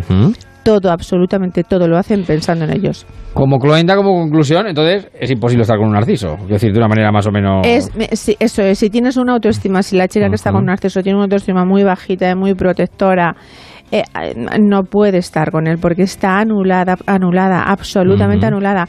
Y al final, ¿qué es lo que pasa? Cuando una eh, persona abre el ojo y dice no puedo seguir con este, es seguramente un narciso, por lo menos por lo que estoy diciendo yo ahora que le identifiquen. Es porque ya no para de quejarse de cosas. Cuando ve que te estás alejando, Mm. sigue quejándose de cosas. Y es como la profecía que se cumple a sí misma. Ya, ya, No ya, quiero que me deje porque el principal miedo de un narciso es ser dejado por la persona que le venera y que le protege y que le hace sentir ahí arriba. Es lo peor que le puedes hacer a un narciso. E incluso Javier, Sí. el narciso, a veces si ve que no entramos en su juego y no nos manipula del todo, nos amenaza con te voy a dejar, por este camino no vamos bien, ahí tienen la prueba. Pues ese, en ese momento cuando tiene que decir, no, la que te voy a dejar soy yo. Se ponen a temblar, se ponen a temblar. Bueno, pues complicada la relación entonces con, con lo bonito que es la flor, con lo bonita que es la flor del narciso y luego lo complejo y lo difícil que son las personas Sí. narcisos, eh, los narcisistas. Eh, ya hemos visto mucho más ellos que ellas. Sí, y además, fíjate, ¿Mm? eh, son tan, tan, tan, quieren eh, hacerlo todo también eh, con el reconocimiento, eh, que mm, en el sexo suelen ser muy buenos. No para darte placer a ti, como suele ocurrir en una pareja, hay comunicación y pensando en el otro que disfrute, sino para ponerse las medallas. Se estudian todo tipo de pruebas, se miran de posturas, se miran todo tipo de cosas para sentirse que ellos han podido, para que ella nuevamente en el sexo también le dé el reconocimiento. Pues nada, necesidad de reconocimiento. Eh, lo de los narcisistas. eh, no ponga un narcisista en su vida. No va a traer cuentas. No, no, no. 615 22 46 80. Ana María Ángel Esteban, sexóloga, psicóloga clínica en marcha los sábados tarde del verano, 615 22 46 80. Te regalaré un narciso, pero ya después de lo que me has dicho, pues yo creo que no. Así que lo vamos a dejar para otro día. Ni un capullo tampoco. Cuídate mucho, Ana. ¡Feliz semana! Igualmente, Un beso muy grande.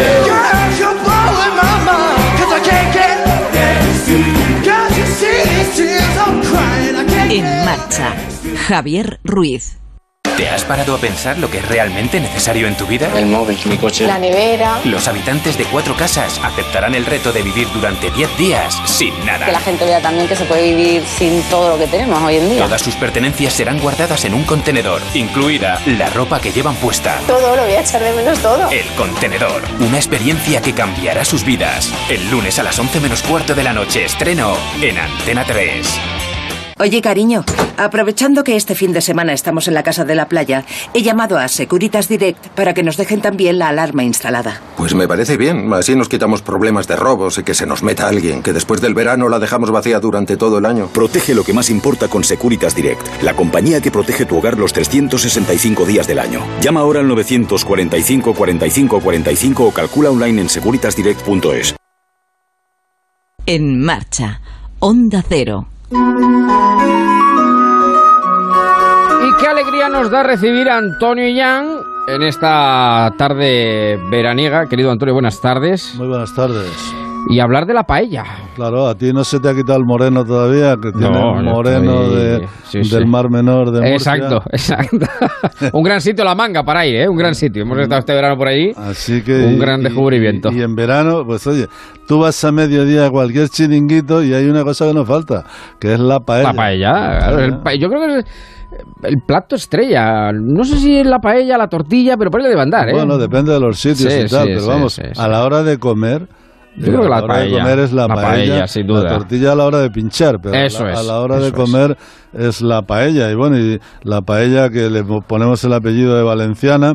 Y, y la paella valenciana ya vamos, todo el mundo sabe lo que es la paella, Sí, pero aquí claro. cada- como cada uno tiene su, su estilo, Sí, las encontramos de pollo, pero y esto tienen, como- tienen- que tener arroz. Siempre Sí, me, siempre me decía mi, mi padre, ¿qué tenemos para cenar hoy? Y decía, pisto con tomate. bueno, pues Sí, paella sí, con sí. arroz, ¿no? Sí, Arroz sí. seco, tiene que estar un poquito seco, ¿no? Porque si no, no Sí, es paella, ¿no? sí, si sí. no es caldoso. Es arroz caldoso, que está muy bueno, pero es otra cosa. Tal, pero bueno, pues, pues ya está, las legumbres o mariscos o lo cada uno como quiera. Bueno, pues esto tan típico de Valencia, pero que se usa ya España. un plato en todas partes. Y tan fácil. Eh, lo popular del plato que conocemos como paella tomó el nombre del francés antiguo del Sí. francés, que provenía a su vez del latín patella. Patella. Patella. ¿Y qué era la patella? Pues una especie de fuente o plato grande, ¿no? Eso. De metal, ¿no? De, pues lo que diríamos hoy una sartén. Sí, sí, la patella era una sartén. Luego para guisar la paella, pues eh, eh, ha cambiado. ¿no? Es decir, es decir, la palabra valenciana paella fue tomada del nombre, que es lo que hablábamos El otro día. de la metonimia, ¿no? Lo que realmente es la, pa- la patella, la paella o la paella es la sartén. La sartén para guisar lo, lo que hay dentro, lo que echemos dentro, ¿no? Entonces se toma el nombre de la sartén en el que se prepara la comida y así llega al español, pero muy tardío. Quiero decir, esto, esto llega en al español hacia el 1900 o Bueno, así. antes de ayer. no es Eso no es- como, como una nueva denominación. eh, digo el nombre de la paella para referirse al guiso, Sí, sí, porque sí, hasta entonces se llamaba arroz a la valenciana. Y se le empieza a llamar paella, pues eso, alrededor de 1900, ¿no? Al arroz a la valenciana, que era lo que hoy conocemos como paella. Bueno, bueno, pues ese es un caso claro de identificación del recipiente con su contenido. Eh, pues lo mismo que cuando se habla de beber unas copas, no te bebes el vidrio, o de, Claro, claro. o de ahora que estamos en la subida del petróleo, pues eh, a los barriles de petróleo, pues se les llama barriles en vez de llamar al petróleo, ¿no? Pues etcétera, ¿no?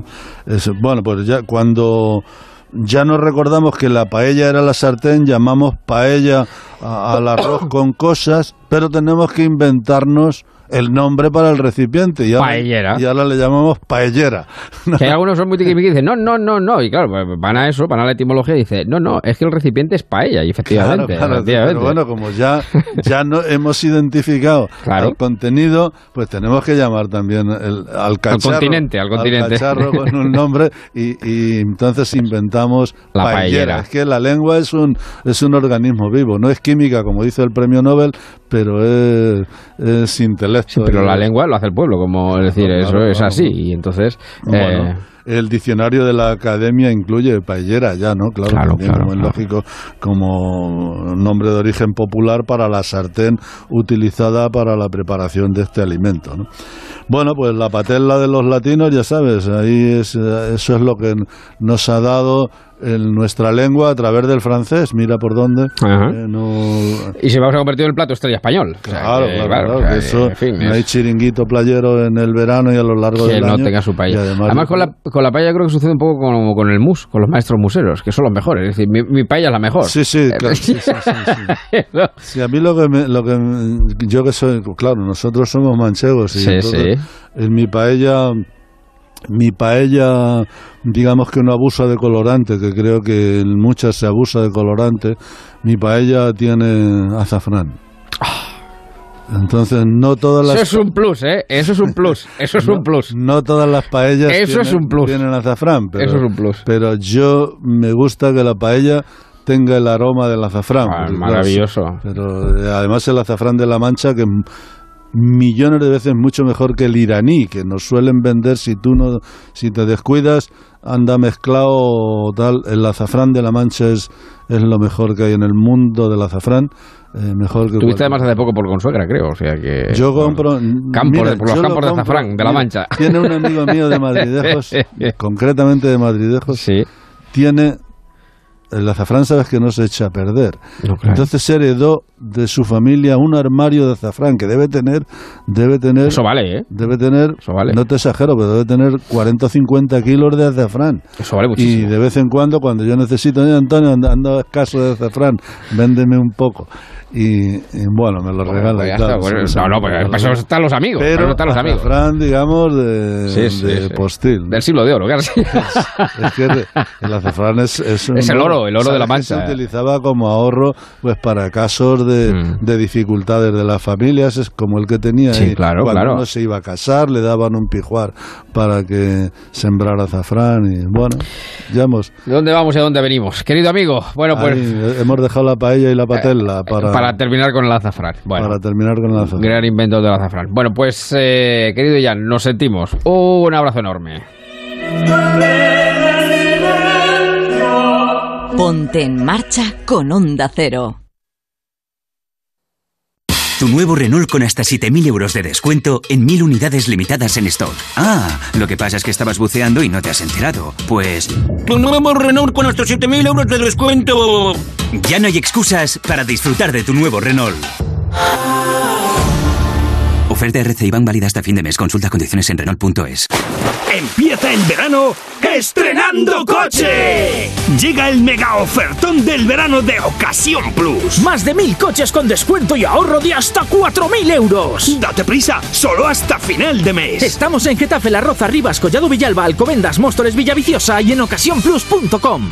Onda Cero Madrid 98.0 Muebles Adama, la mejor tienda de muebles de Madrid, te ofrece sus rebajas de verano. Por variedad, por transporte y montaje gratuito, por financiación, por calidad y por descuentos de hasta el 50%. Muebles Adama en la calle General Ricardo 190 y en la web mueblesadama.com. La mejor manera de refrescarte este verano es bebiendo mucha sidra natural en el restaurante Carlos Tartiere. Además te ofrecemos pescados frescos y arroces caldosos. Restaurantecarlostartiere.com En Motor Tomé Skoda hemos recibido el premio al mejor concesionario nacional por ser líderes en ventas, en calidad y por nuestro gran equipo. Queremos compartir este premio contigo. Ven en julio a Motor Tomé y llévate un Skoda Fabia totalmente equipado desde 99 euros al mes. Tu nuevo Skoda Fabia te espera en Madrid, calle de Tauro 29 junto al aeropuerto y en la web motortomé.com. Apuesto a que siempre has querido ser voluntario en una causa solidaria. Esta es tu oportunidad. A3 Media y Cooperación Internacional ONG llevan más de una década celebrando el Día Solidario de las Empresas. Una iniciativa dirigida a todas las empresas, grandes y pequeñas, para que colaboren con sus voluntarios en proyectos de ayuda a los colectivos más vulnerables. El próximo 26 de octubre, únete al Día Solidario de las Empresas. Infórmate en diasolidario.com. Cada persona cuenta, cada empresa suma. Desde Estados Unidos, International Champions Cup en Radio Estadio. Disfruta en Onda Cero del primer partido de pretemporada del Real Madrid. un emocionante estreno del equipo de Zidane contra uno de los grandes de Europa, el Bayern de Múnich. La primera oportunidad para ver en acción a los nuevos fichajes. En directo desde Houston, un clásico del fútbol europeo. Real Madrid, Bayern de Múnich.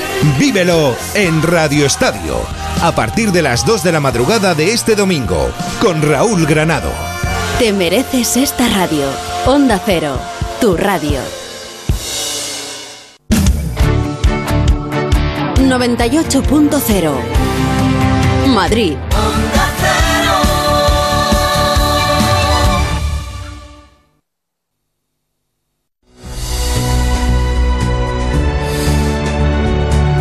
Al filo de las ocho y media les quiero recordar que no hay necesidad de estar intranquilos en vacaciones. No tiene sentido teniendo a mano a Securitas, porque en Securitas Direct quieren que este verano pueda disfrutar de unas vacaciones la mar de tranquilas, sin tener que preocuparse si van a entrar a robar o no en su casa mientras está de ocio y tiempo libre, de vacaciones. Por eso ponen a su disposición la alarma, la alarma que más hogares protege en España y Europa. No deje que ningún robo le arruine las vacaciones, instale hoy la alarma de Securitas Direct y disfrute de unas merecidas vacaciones de forma tranquila. ¿Cómo se puede hacer? Muy fácil, llamando ya al 945 45 45 945 45 45 o calculando online en Securitas es. Ponte en marcha con Onda Cero y Javier Ruiz.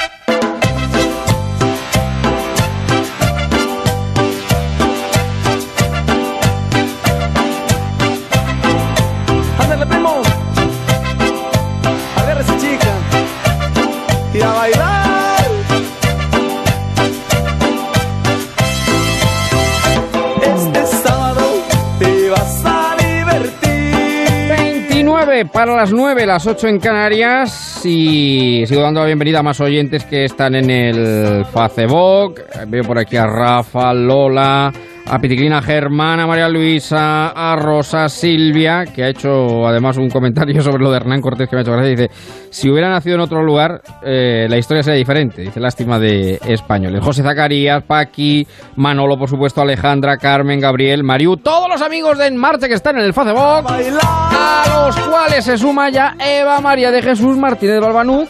Froilán de todos los veranos, ¿qué tal? Buenas tardes. ¿Qué tal? Muy buenas tardes, Javier. A ti y a todos los marcheros, ese claro. tímido bronceado que luces aquí es Ay. debido. bueno, porque hemos aprovechado eh, estos días para coger un poquito de fuerza, eh, cargar pilas. Hemos estado, hemos hecho un poquito de playeo, ¿no? Que se suele llamar, pero tú ya sabes que yo no soy muy de plan lagartija cuando uno va a la Ya. playa, que se pone, se tosta ahí al sol.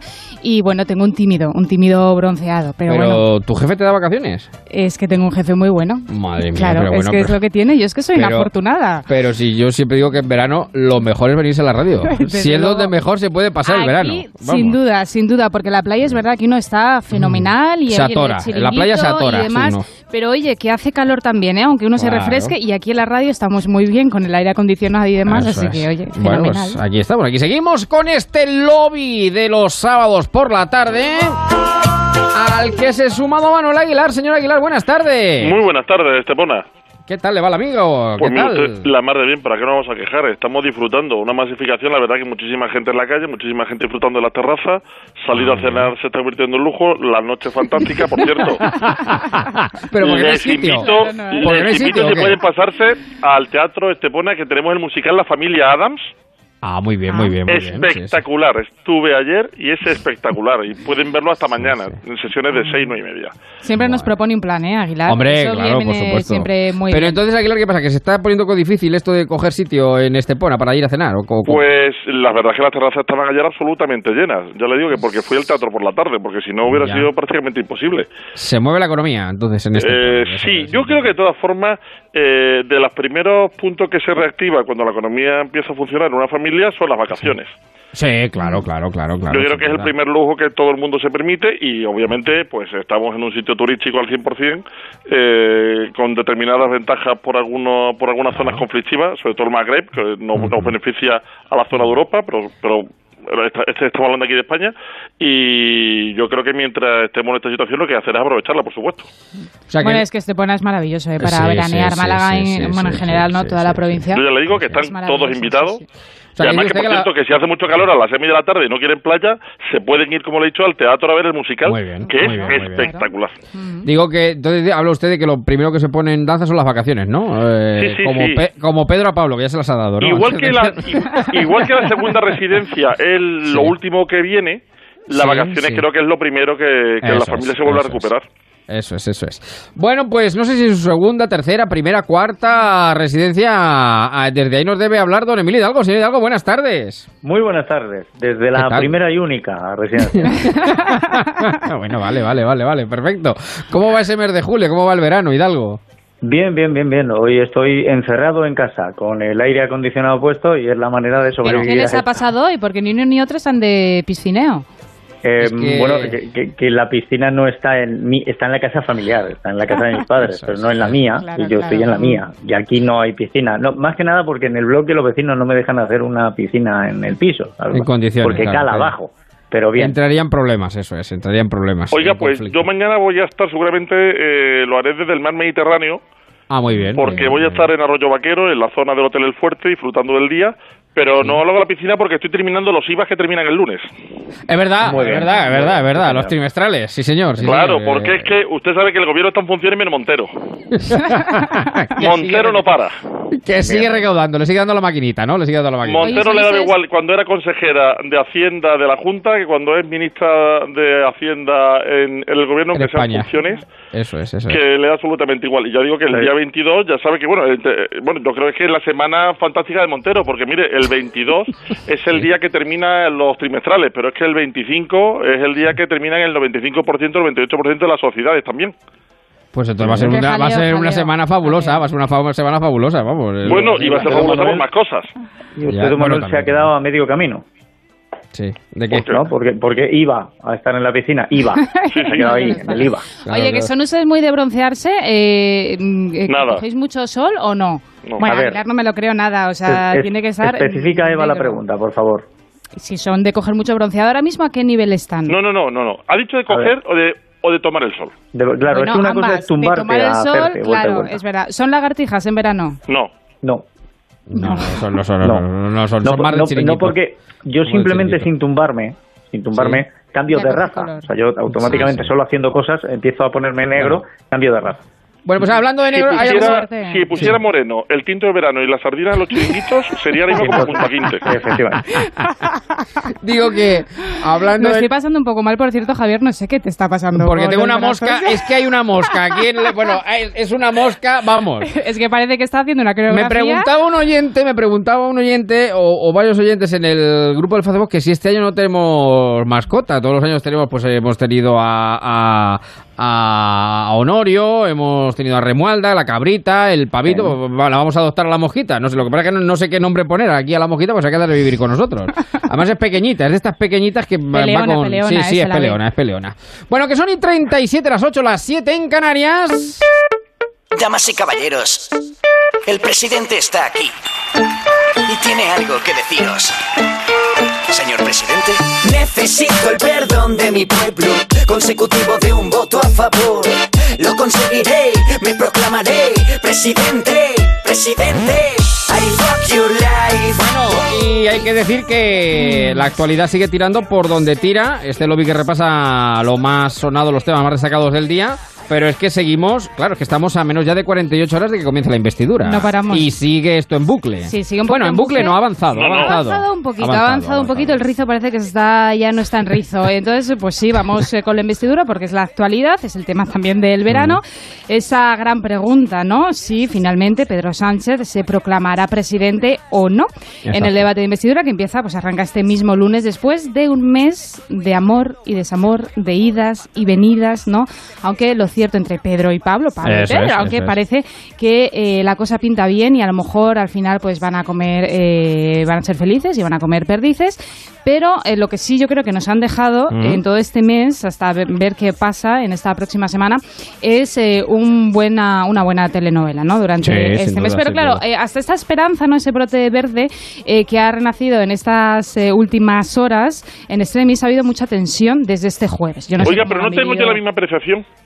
A ver, ¿por qué? No, mire, eh, yo soy hoy infinitamente más pesimista que ayer. Ah, sí. Para, para la investidura, dice usted. Sí, sí, sí. Mm. ¿Por qué? Ayer, ayer lo tenía claro, cuando vi el vídeo de Pablo Iglesias, en el que poco más o menos entregaba las armas y se arrodillaba ante el Muy Kaiser. mártir, ¿eh? Sí, sí, Eh, martirologio, sí, sí. martirológico, Sí, sí, sí. martirologio hispánico. Muy héroe él. Pero primero dio la mano para después dar la torta.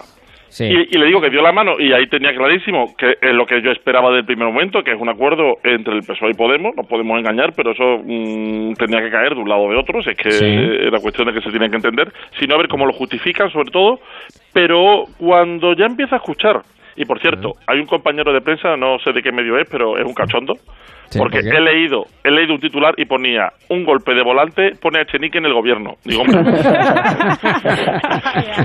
hablar de Ya, ya, Echenique de ya. golpe de volante, en fin. Ya, ya, ya, ya, Tenemos ya. titular un poco de cachondo. Pero, pero bueno, Sí. quitando esto, eh, la obligación de los cinco ministerios y de que Montero y Echenique estén en el gobierno, pues no sé yo si Pablo Iglesias, si, si Pedro Sánchez lo va a ver también. Oiga. Y yo soy bastante más reticente.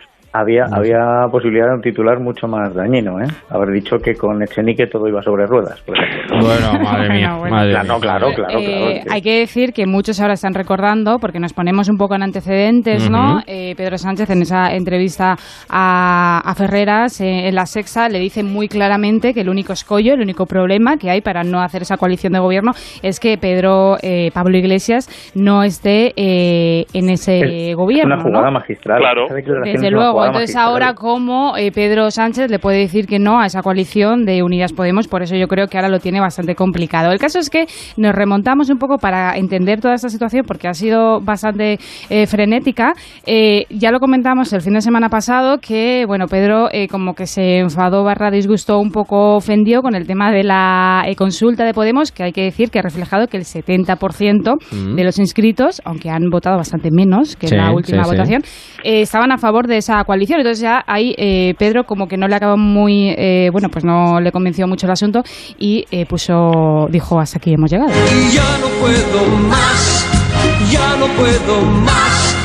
Siempre se repite esta misma historia. Se plantó, Pedro se plantó, ¿no? Se plantó, sí, porque eh, mm, seguro que lo piensan que siempre pasa lo mismo. Si nos remontamos a 2016, ese acuerdo que al final Pedro Sánchez se fue con Albert Rivera, con Ciudadanos, Sí, y lo sí, diría sí, hoy. ¿no? Es un poco así como tremendo todo. Eh, también se frustró ese acuerdo, ¿no? Sí, Entre sí, Podemos sí. y PSOE y parecía que iba a pasar eh, lo mismo, ¿no? Siempre hay algún eh, problema, pero entonces, claro, la bomba, que ya lo estábamos comentando, saltó ayer con ese vídeo de Pablo Iglesias, ya todo el mundo le señalaba después de que. Pedro dijera a Ferreras, oye, que si mm, eh, Pedro, o sea, si Pablo, tengo un lío ya entre Pedro y Pablo. No, no, Pablo claro, Pedro, normal, sí que es lógico. Que es- si Pablo Iglesias no estaba en ese Consejo de Ministros, la cosa iba bien y que no habría ningún problema y que seguro que había gobierno. Entonces viene Pablo y da pues ese golpe de efecto. No dirás que no. No dirás que no. No dirás que no. Seré tu amante bandido. Y le cogió el guante, le cogió el guante. Y le cogió el Muy guante. hábilmente, por otra parte. Y ahora, Vamos, como ¿Y ahora cómo sale de ahí? Pedro Sánchez que ¿Y ahora no. cómo sale de ahí? ¿Y ahora cómo sale de ahí, maestra, pero que yo he visto a Pedro Sánchez salir en bloque muchos peores, ¿eh? Bueno, sí, la verdad es que sí. En eso, en eso Es Pedro lo ha hecho. es un absoluto crack en llevarse la contra a él mismo. Eso como Sí. Pedro Sánchez no hay que lo haga. Ahora, sí, sí, es que es capaz de hacer una cosa y lo contrario en cuestión de días o de horas. Pero también le digo una cosa. Oiga, Pablo Iglesias hizo una consulta, ¿verdad? Sí, Sí, claro, claro, claro. 70%. Para hacer justo lo contrario de lo que le han dicho los suyos. Ya, ya, ya, ya, ya, ya, ya, claro, claro, claro. El No, que es que yo no puedo entenderlo. De verdad que no puedo entenderlo. medio. nadie habla ahora de que se está saltando la consulta. Porque no es obligatorio porque- hacerla. Pero lo que no puede claro, hacer es saltarte lo que te dicen. Sí, Bueno, pero, pero la consulta era si habría una coalición, si apostaban por esa coalición, eh, Unidas Podemos y PSOE, tampoco hablaban de nombres en concreto, aunque es verdad que todo el mundo Sin esperaba condicionantes. dicho que no. que Pablo Iglesias eh, Ya, ya. estuviese- Sin condicionantes. pero si ya han Bueno, dicho eh, que no, eh, vamos como a ver, dice la- Aguilar, la ¿ya ¿qué consulta- sentido tiene el resto? La consulta para lo que sirve es para que Pedro haga su jugada. O sea, una vez que la mayoría de los Mm. consultados dicen que sí apuestan por el gobierno de coalición y Pedro dice que el único escollo es Pablo Iglesias, lo has eliminado. Le obligas a dar el paso a un lado como ha tenido que hacer. Mm. Bueno. Y a esto, a esto yo no sé eh, qué otras lecturas le podrán sacar, pero eh, estoy con don Manuel. Eh, Pedro es capaz de salir mañana en todos los medios y decir, no, que es que he pensado que no porque Pedro, tengo mira, la, la- razones para la mejor definición de Pedro, bueno, hay muchas, ¿no? De Pedro Yo cuando Sánchez, decía del- Pablo no, en Iglesia, ni Echenique ni Casado. Pedro es bastante más veleta de lo que se le atribuye a Albert Rivera. Pedro, Pedro, Pedro, Pedro, Yo creo, de verdad, eh, mire que he visto definiciones, está manual de resistencia, pero me pareció genial, creo que fue Carrascal, eh, ya vamos que voy a decir quién es, en una columna del ABC, que dijo, comparó a Pedro como el Houdini de la política. Sí, pues el, gran mago, el gran mago, ¿no? Un Es decir, ¿cómo es- escapista. Sí, sí, sí, ¿cómo es posible de salir de todas las situaciones? Porque Eh, él, él también pero ojo, tozudo, ojo, ¿eh? sus te- decisiones te- políticas, terminaba- le falta un poquito te- de, mano izquierda veces, terminaba, pero... terminaba ese artículo que me pareció muy, muy brillante, porque no se lo había leído a nadie, diciendo, ojo que Houdini murió en el último truco. Lo que decía Aguilar al comienzo de que al final tenían que llegar eh, por entendimiento el PSOE y Podemos, porque si no iba a ser muy Mm. difícil justificarlo al electorado, yo creo que no ha sido tanto por eso, sino porque realmente, primero, Podemos no quiere oír para nada convocatoria de elecciones, porque está claro que se va a pegar un golpe, un batacazo bastante Mm, importante. Y Pedro Sánchez, aunque es cierto que el CIS y las encuestas parece ¿no? que le iban a dar una subida en esas Es que las eh, el siguientes diablo, claro, elecciones, claro. yo creo que no iba a ser tanto así, porque es verdad que la izquierda se desmoviliza muy rápido Mm. y yo creo que no iba a tener ese resultado que él piensa A y por Pedro eso lo que le asusta se es que agarra unas a nuevas cualquier elecciones- solución. A Pedro lo que le asusta es que unas nuevas elecciones hagan crecer al PP más de lo que contempla el que CIS no y no bajar tanto al resto de los partidos de la derecha. No, y es que los votos en unas nuevas elecciones eh, irían por vaso comunicante, pero dentro del ala. Sí, sí, sí, probablemente, probablemente. Entonces, al final las sumas dan lo mismo. Y la- y la solución yo creo que por qué Pedro Sánchez no quiere al Ejecutivo a Pablo Iglesias es por una lucha de egos. Yo creo que la, Mm. eh, la personalidad, no el liderazgo que tiene Pablo Iglesias, desde luego en un Consejo de Ministros con un gobierno del PSOE, desde luego le iba a eclipsar bastante y lo creo así. Bueno. Y por eso también ha sido No sé, como te yo- quiero eh, fuera. Sí, sí, no me, no, me- no, no Yo pienso que está valorando también otra cosa. El tiempo que Pablo Iglesias estuvo un poco desaparecido por el Mm. tema del derecho de- del permiso de paternidad. La paternidad, sí, sí, Yo sí. creo que bajó bastante en popularidad. Y a lo mejor ahora, apartándolo otra vez, lo que quiere es eh, completar de desactivarlo, Bueno. hacerlo desaparecer. Y a Sí, puede todo- ser un presagio, ¿no? y- Unidas Podemos ya se lo estaban quitando del medio. Y a todo esto, ¿qué dicen los demás partidos y por dónde van hoy? Eh, Bueno, sí, Hoy porque los- parece que esas palabras de. Pablo Iglesias pues han resultado efectivas, ¿no? Porque el PSOE ya está esperanzado, todo el mundo, ¿no? De repente parece que está esperanzado. El mundo titula el PSOE convencido de que habrá acuerdo con Podemos en los próximos días. Los socialistas quieren iniciar de forma inminente una negociación. Esto me hace muchísima gracia después de casi tres meses de las elecciones Sí, y la ahora verdad que vayan sí. a comenzar una La verdad que sí. negociación. La verdad es que, todo, lo que risa, todo ¿no? lo que ha pasado es todo lo, lo, lo- lo antitético a cualquier negociación, porque en una negociación se supone que bueno, pues una- de manera discreta, de manera reservada, y esto ha sido como eh, esto ha sido eh, el juego de los de los taúres, es decir, a ver quién, claro, claro, es decir, es que en estos tres hemos meses no se han puesto la de acuerdo de dónde. ¿Cómo? En estos tres meses no se han puesto de acuerdo de dónde reunirse. Pero ya una vez No. que se alcance ese acuerdo, ya todos van rodados. Pero la pena de, de la política de hoy en día es que se ha sustituido la política por el tacticismo, que me parece lo peor. Bueno, es que una cosa va unida decir a la de- otra también. de un li- ya, bueno, ya, pero es decir, Pero- cuando prima sobre todo la táctica sobre el acuerdo, me parece, en fin, que es... Ha primado aquí mucho el interés eh, partidista de cada, de cada partido y cada posición. Bueno, el caso es que esto lo ha dicho Adriana Lastra, que es la portavoz del PSOE. También el español titula Lastra satisfecha con la renuncia de Iglesias. En una semana habrá un gobierno eh, trabajando, Sí, así que bien. sí. ¿Y qué dicen los demás partidos? Sí. Eh, preguntabas, Javier. Bueno, pues Ciudadanos, El Mundo titula Rimadas coloca a Ciudadanos como líder de la oposición ante ese pacto del PSOE con populistas y nacionalistas. Ujú. Abro comillas, lo dice Arrimadas y por su parte el PP. Nos vamos hasta la raza. Bueno, Arribada también es una crack, ¿eh? ¿Por qué? Porque ese argumento de dónde lo saca. Cuál? Porque viendo últimamente el grupo de WhatsApp de la dirección de Ciudadanos, el, re- el, el mensaje que más se repite es abandonado el grupo. O sea, sí, es sí, que sí. en la cúpula de Ciudadanos actualmente pasa lo mismo que Supervivientes, cada semana cae uno. Sí, sí, sí. Exacto. Vamos a ver quién gana. poco más o menos, al final solamente pueden llegar tres.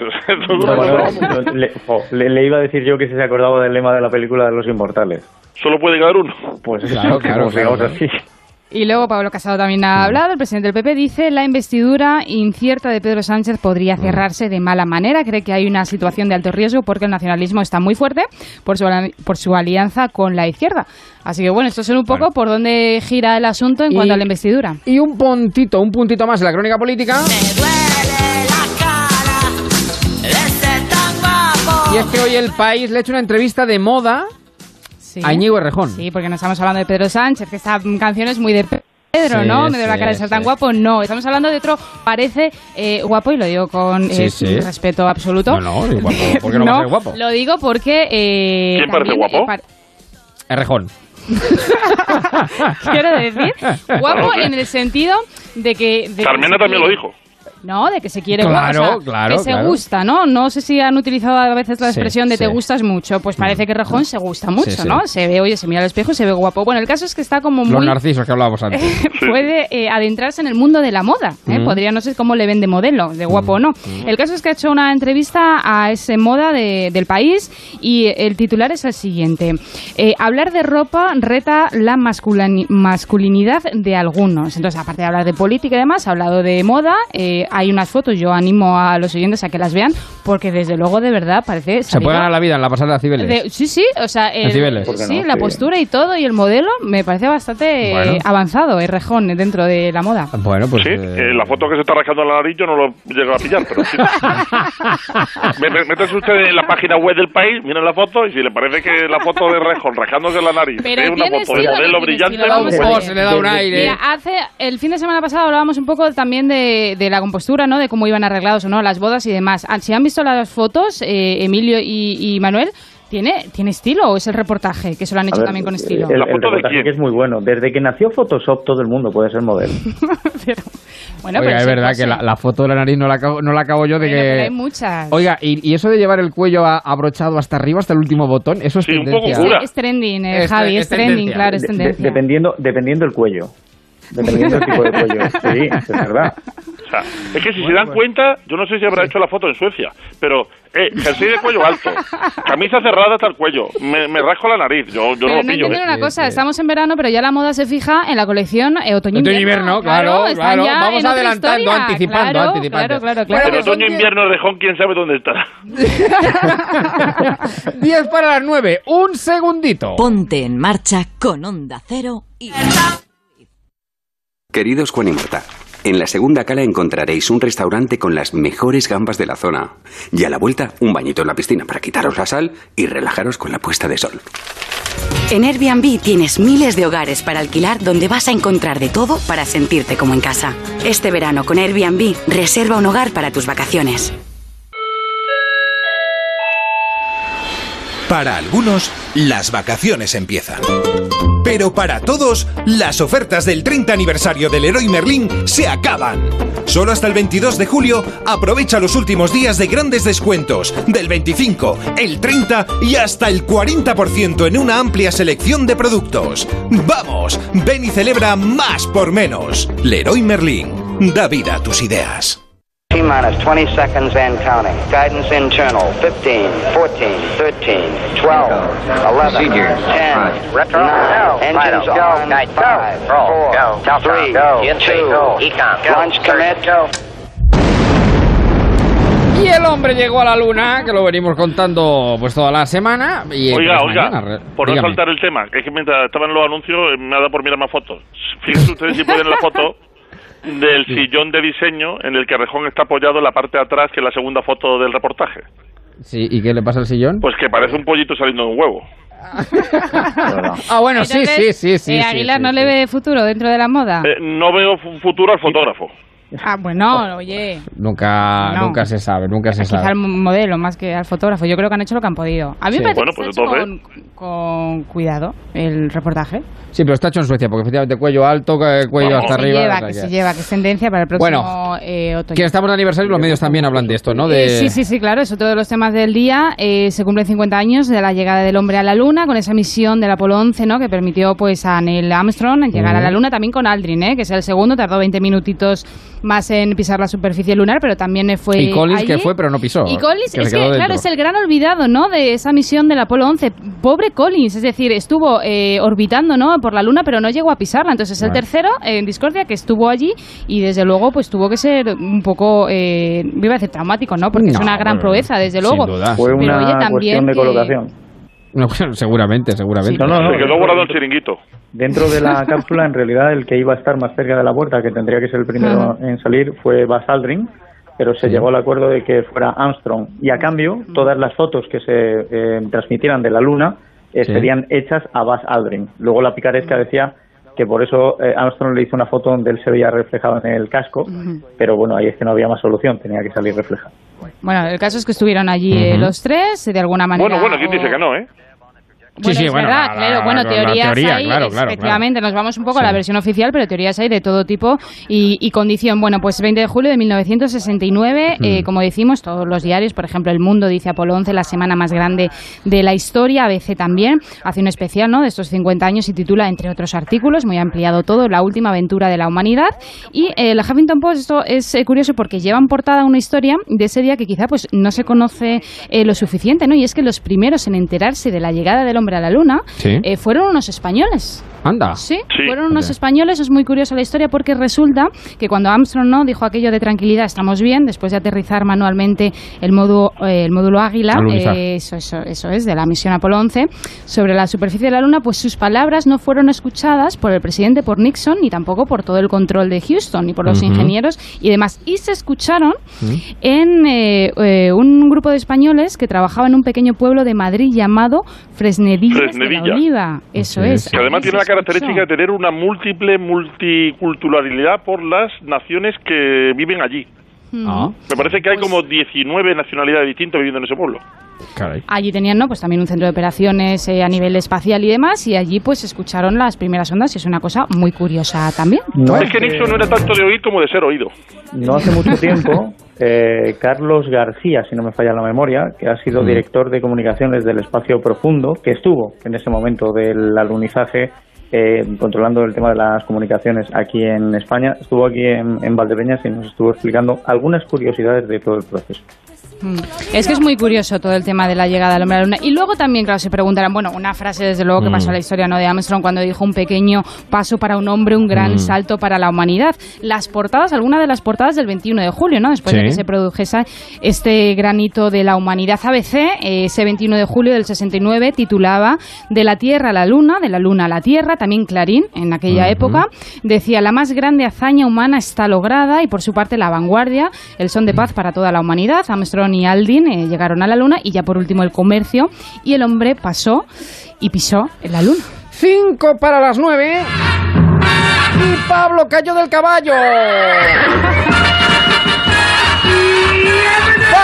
García Bautista, buenas tardes, querido ¿Qué amigo. ¿Cómo te tardes, va la ¿cómo vida? estamos? Muy bien, muy bien. La verdad que Tal bien. ¿Cómo ha ido la semana? ¿Cómo ido esta semana? Pues esta semana estoy, como decimos los jóvenes, un poco rayado por una aplicación que ha estado petando en redes sociales, Madre sobre mía. todo en Twitter. Eh, no A es ver. una aplicación que sea extraordinaria ahora, pero es una aplicación que yo no sé por qué, supongo que es porque es verano y, y la gente se aburre. Pues ha dado de qué hablar y es una aplicación que, que básicamente te mete un filtro en una foto y una foto que tú, que tú elijas y te hace viejo. Entonces la gente Sí. en Twitter se ha, maravilla. se ha dedicado a, El señor Marín hace eso Pues, sin, eh, sin el filtro. se ha dedicado a aplicarla, a aplicarla a gente famosa en, en Twitter y, y tal, y entonces he dicho, bueno, voy a probarla. Y el caso es que la probé ayer con unos amigos y, joder, me, me, mm, me- me- no me veo tan mal de mayor. No me Sí, veo sí. tan mal de mayor, aunque me preocupaba. Hay muchos El caso es que otros, claro. ¿Es app gratuita? es, es app Sí, gratuita, sí, pero sí, tiene, sí, un, sí. tiene un Es una inconveniente. locura, tiene un es- inconveniente. Es cierto que, que no cuenta con un factor y es la calvicie, porque yo tengo un amigo, por ejemplo, que, que, joder, se le nota que ya que, que tiene carencias y en el pelo y, oye, no, no, no, no, no lo tiene en cuenta la aplicación. Y tiene un inconveniente y es que, bueno, Porque es como, una app amiga. como, claro, claro. como Lo que toda aplicación... La, la eh, aplicación va más allá. La aplicación mira también ciertas cosas del futuro. Tu amigo Pablo va a viajar a Turquía. Aplicación es como Adriana Lastra, lo ve todo positivo. Y el caso Esta es que- aplicación es de Adriana Lastra, todo está positivo. Todo positivo. está positivo, está bien. Pero es que, eh, Pablo, eso fue, ha ocurrido ahora con el filtro de persona mayor, ¿no? De, de Sí. viejos, ¿no? Como estamos diciendo, pero es que hace unas semanas fue con el filtro de bebé. Efectivamente, que todas justo. las redes sociales se llenaron de caras de repente con siendo bebé y ahora siendo mayor. A mí me lo han hecho y yo quedo razonablemente, salgo que bastante... decir que he visto salgo el bien, salgo ¿Como bebé o como viejo? Como, No, como viejo, como viejo, Si como bebé bebé, está no. ahora, si bebé está ahora. Bueno, como viejo hay- se lo puede decir Eva. Esto, esto, Mire, esto ha habido como- muchos memes, sí. Como, como no me fío de, de los datos que te pueden robar con esa aplicación, yo me- no Sí. me la he descargado, pero se la pedí el otro día a un amigo y le hice una foto a mi móvil. Y en la foto lo envejece y se convierte en uno de sobremesa, de los de toda la vida de rueda. Bueno, digo que esto ha dado lugar a algunos memes tan buenos como el de Jordi Hurtado. Dice, Jordi justo. Hurtado después de usar Face App y sale la misma foto. que es un caso Oye. verdaderamente asombroso, ¿Y efectivamente. han visto lo que ha hecho Santiago Segura? ¿Qué ha hecho Santiago Segura? Como dice que muchas veces le comparan con los famosos con los que se hace alguna foto y les dicen que está peor, pues él ahora está subiendo fotos con otros famosos, pero solo envejece a los otros. Efectivamente, Ah, bueno. Hay efectivamente. uno muy bueno también, además, que hemos hablado de Íñigo Rejón, que le envejece y de repente es Felipe González. Pero se está tirado ya con mucha precisión. claro, se está mucha tirado ya con mucha precisión, mucha precisión. precisión, sí. Bueno, un minuto para las nueve. Nosotros nos vamos retirando prudentemente. Oiga, si consigue la foto de Carmena envejecida, me avisa. Pero antes, como siempre, saludo a Matías. ¿Qué tal, Matías? Buenas tardes. Buenas tardes, Javier. Buenas tardes a todos. Dice ¿Qué por tal? aquí. Muy bien, muy bien. Dice por aquí nuestro amigo Jesús Bárcenas. Dígale a don Emilio que donde mejor se está es en casa con el aire puesto y alguna bebida fresca. Así que dicho queda, ¿eh? El mensaje transmítaselo al Lo- se lo diremos en las noticias también, claro. bueno, ¿cuál es el titular que nos deja este sábado 20 de julio antes de acabar, Matías? Pues es que de camino a la investidura el Partido Socialista se puede encontrar con dos portavoces del mismo apellido. Adriana Lastra y Pablo Iglesias, que al parecer también lastra. Bueno, pues lo vamos a ver, lo vamos a ver, lo vamos a ver. Mañana tendremos todavía un poquito más que esperar, pero bueno, iremos contando a ver cómo van esos preludios y prolegómenos. Pablo, don Manuel Hidalgo, un abrazo enorme, cuídense mucho, bueno, hasta mañana. Eva, un beso un grande. abrazo. Hasta mañana. Se quedan con la radio, sigue ahora noticias con Margarita Zabaras. Hasta mañana.